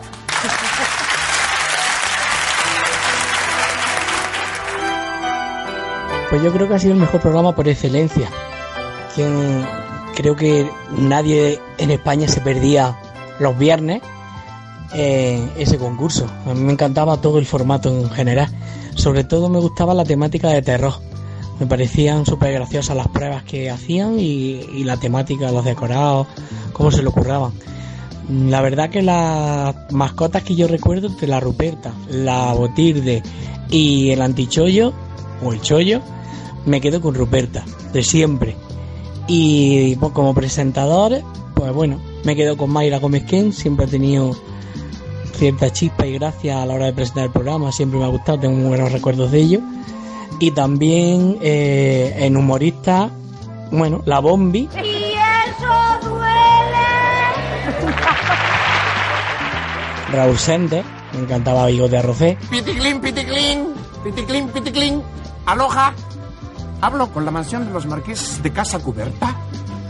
Que no, que no es de casa cubierta. Oiga, dígame una cosa, y cuando llueve, ¿cómo se las arregla si no tienen cubierta en la casa? ¡Ay, y, y sobre todo cuando Ángel Garó interpretaba pues a Juan de la Cosa, al, al chiquito este, al chinito Nagatone, que no sé cómo se llama, eh, eh, el que hacía la sevillana y estas cosas, me, me, me- me partía de risa. Sevillana, japonés.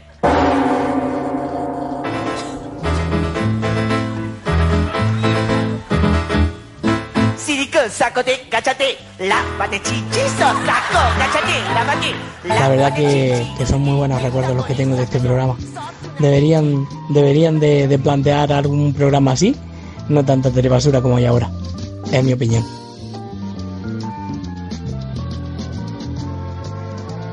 Mucha razón la que tiene, ¿no? Este oyente que dice que, bueno, con lo que hay hoy en televisión, más valdría, ¿no? Que volvieran a reponer o que volvieran a ingeniarse algún otro formato, pues parecido al 1, 2, 3, ¿no? Llegará, llegará el momento. Os digo una cosa, como vuelva, como vuelva otra vez el 1, 2, 3 y eso, echamos la carta y tenemos que participar, ¿eh? En vez de como dúo, como trío. Como trío. Pero como humoristas, ¿no? Dentro de la subasta. Bueno, eh, antes de despedirnos, oye, ¿tenéis ganas de que volvamos a juntarnos aquí y que sigamos grabando un tercer programa del 1, 2, 3? Y que hable sobre eso, sobre los juguetes y sobre el merchandising y Oh, una, hagamos una- una especial, una especial. un especial un poquito más corto de estos que hemos, que hemos hecho. Yo, si hablamos de la mamachicho, sí. Bueno, antes de, de despedirnos, creo que Paco tiene algunas palabras que, que nos quiere comentar, como siempre. Yo quería preguntaros, antes de irnos, chicos, para vosotros, ¿qué personaje, qué, qué persona relacionada con el mundo del 1, 2, 3 es la que más recordáis? Vamos a dejar, por ejemplo, de lado a Mayra Gómez Ken, que yo creo que, que es la, la más visible o la más reconocible o la más recordada, pero quitando a Mayra Gómez Ken, ¿qué persona, qué personaje relacionado con el 1, 2, 3, eh, no sé, o ha llenado a vosotros más o ha gustado Bueno, Paco puede empezar porque ya sabemos el que va a decir. la bombi? Veo que me conocéis bien. No sé, yo supongo que el dúo sacapunta. Fue un pelotazo y encima eran andaluces, muy de nuestra tierra y, y vamos, fueron unos personajes muy llamativos, muy llamativos, muy llamativos. Y tú, Paquito, la bombi, ¿no? Sí, No la bombi con diferencia. decir nada más, ¿no? En sus dos vertientes, en sus dos vertientes, vamos. Sus dos vertientes, sí, tenía, ten- tenía dos, tenía dos. Bueno chicos, pues ahora sí que llegamos al final. Ya sabéis que nos podéis seguir en nuestras redes sociales, en Facebook como Nostálgicos Empedernidos, en la que en una página de Facebook en la que vamos subiendo muchas cositas del recuerdo, muchos vídeos, muchas imágenes y también a través de, de Twitter y de Instagram, que, en el que somos arroba nostálgicos. Esperamos que, como hemos dicho, os haya gustado estos dos programas de, del 1, 2, 3. No sé si volveremos a quedar para grabar un tercero. No veo yo aquí mucho ánimo en el resto del equipo para grabar un tercer programa de del 1, 2, 3, pero bueno, eh, yo por mi parte lo intentaré y a ver si lo consigo. ¿De acuerdo? Así que bueno, nos despedimos en nombre de Ricardo Jiménez Ricky, Que la Ruperta os acompañe. de Francisco Rodríguez Paquito. Nos vamos porque será... Y también nos despedimos, me despido en mi nombre, en nombre de Juanjo Castro. Esperamos que lo hayáis pasado bien y ahora sí que os dejamos con esas últimas palabras de nuestro amigo Francisco Rodríguez Paquito. Así que dejamos los micrófonos en sus manos y con estas palabras sí que nos despedimos. Adiós.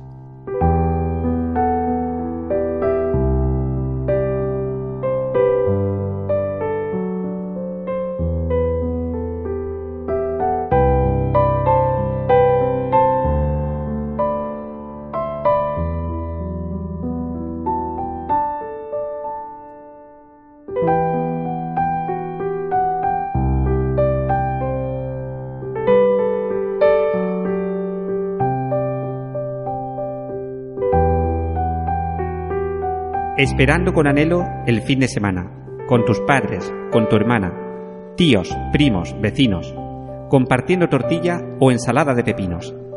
Viernes noche, día de un 2-3, a ducharse, a lavarse aunque sea el pompis y los pies.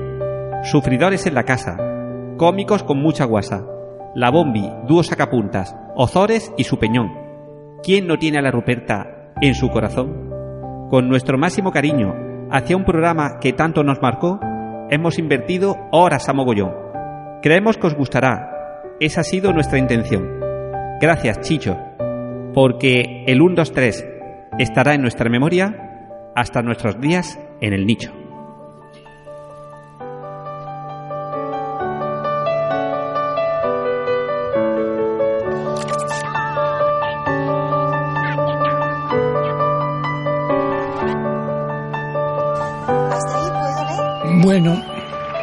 Pues esto es todo. Yo le agradezco una vez más a Televisión Española el que me haya permitido despedirme de ustedes, de mi público. Gracias por la, la atención que habéis puesto en las cosas que yo he hecho. Sobre todo porque las he hecho, no lo duden, para ustedes. Siempre para ustedes.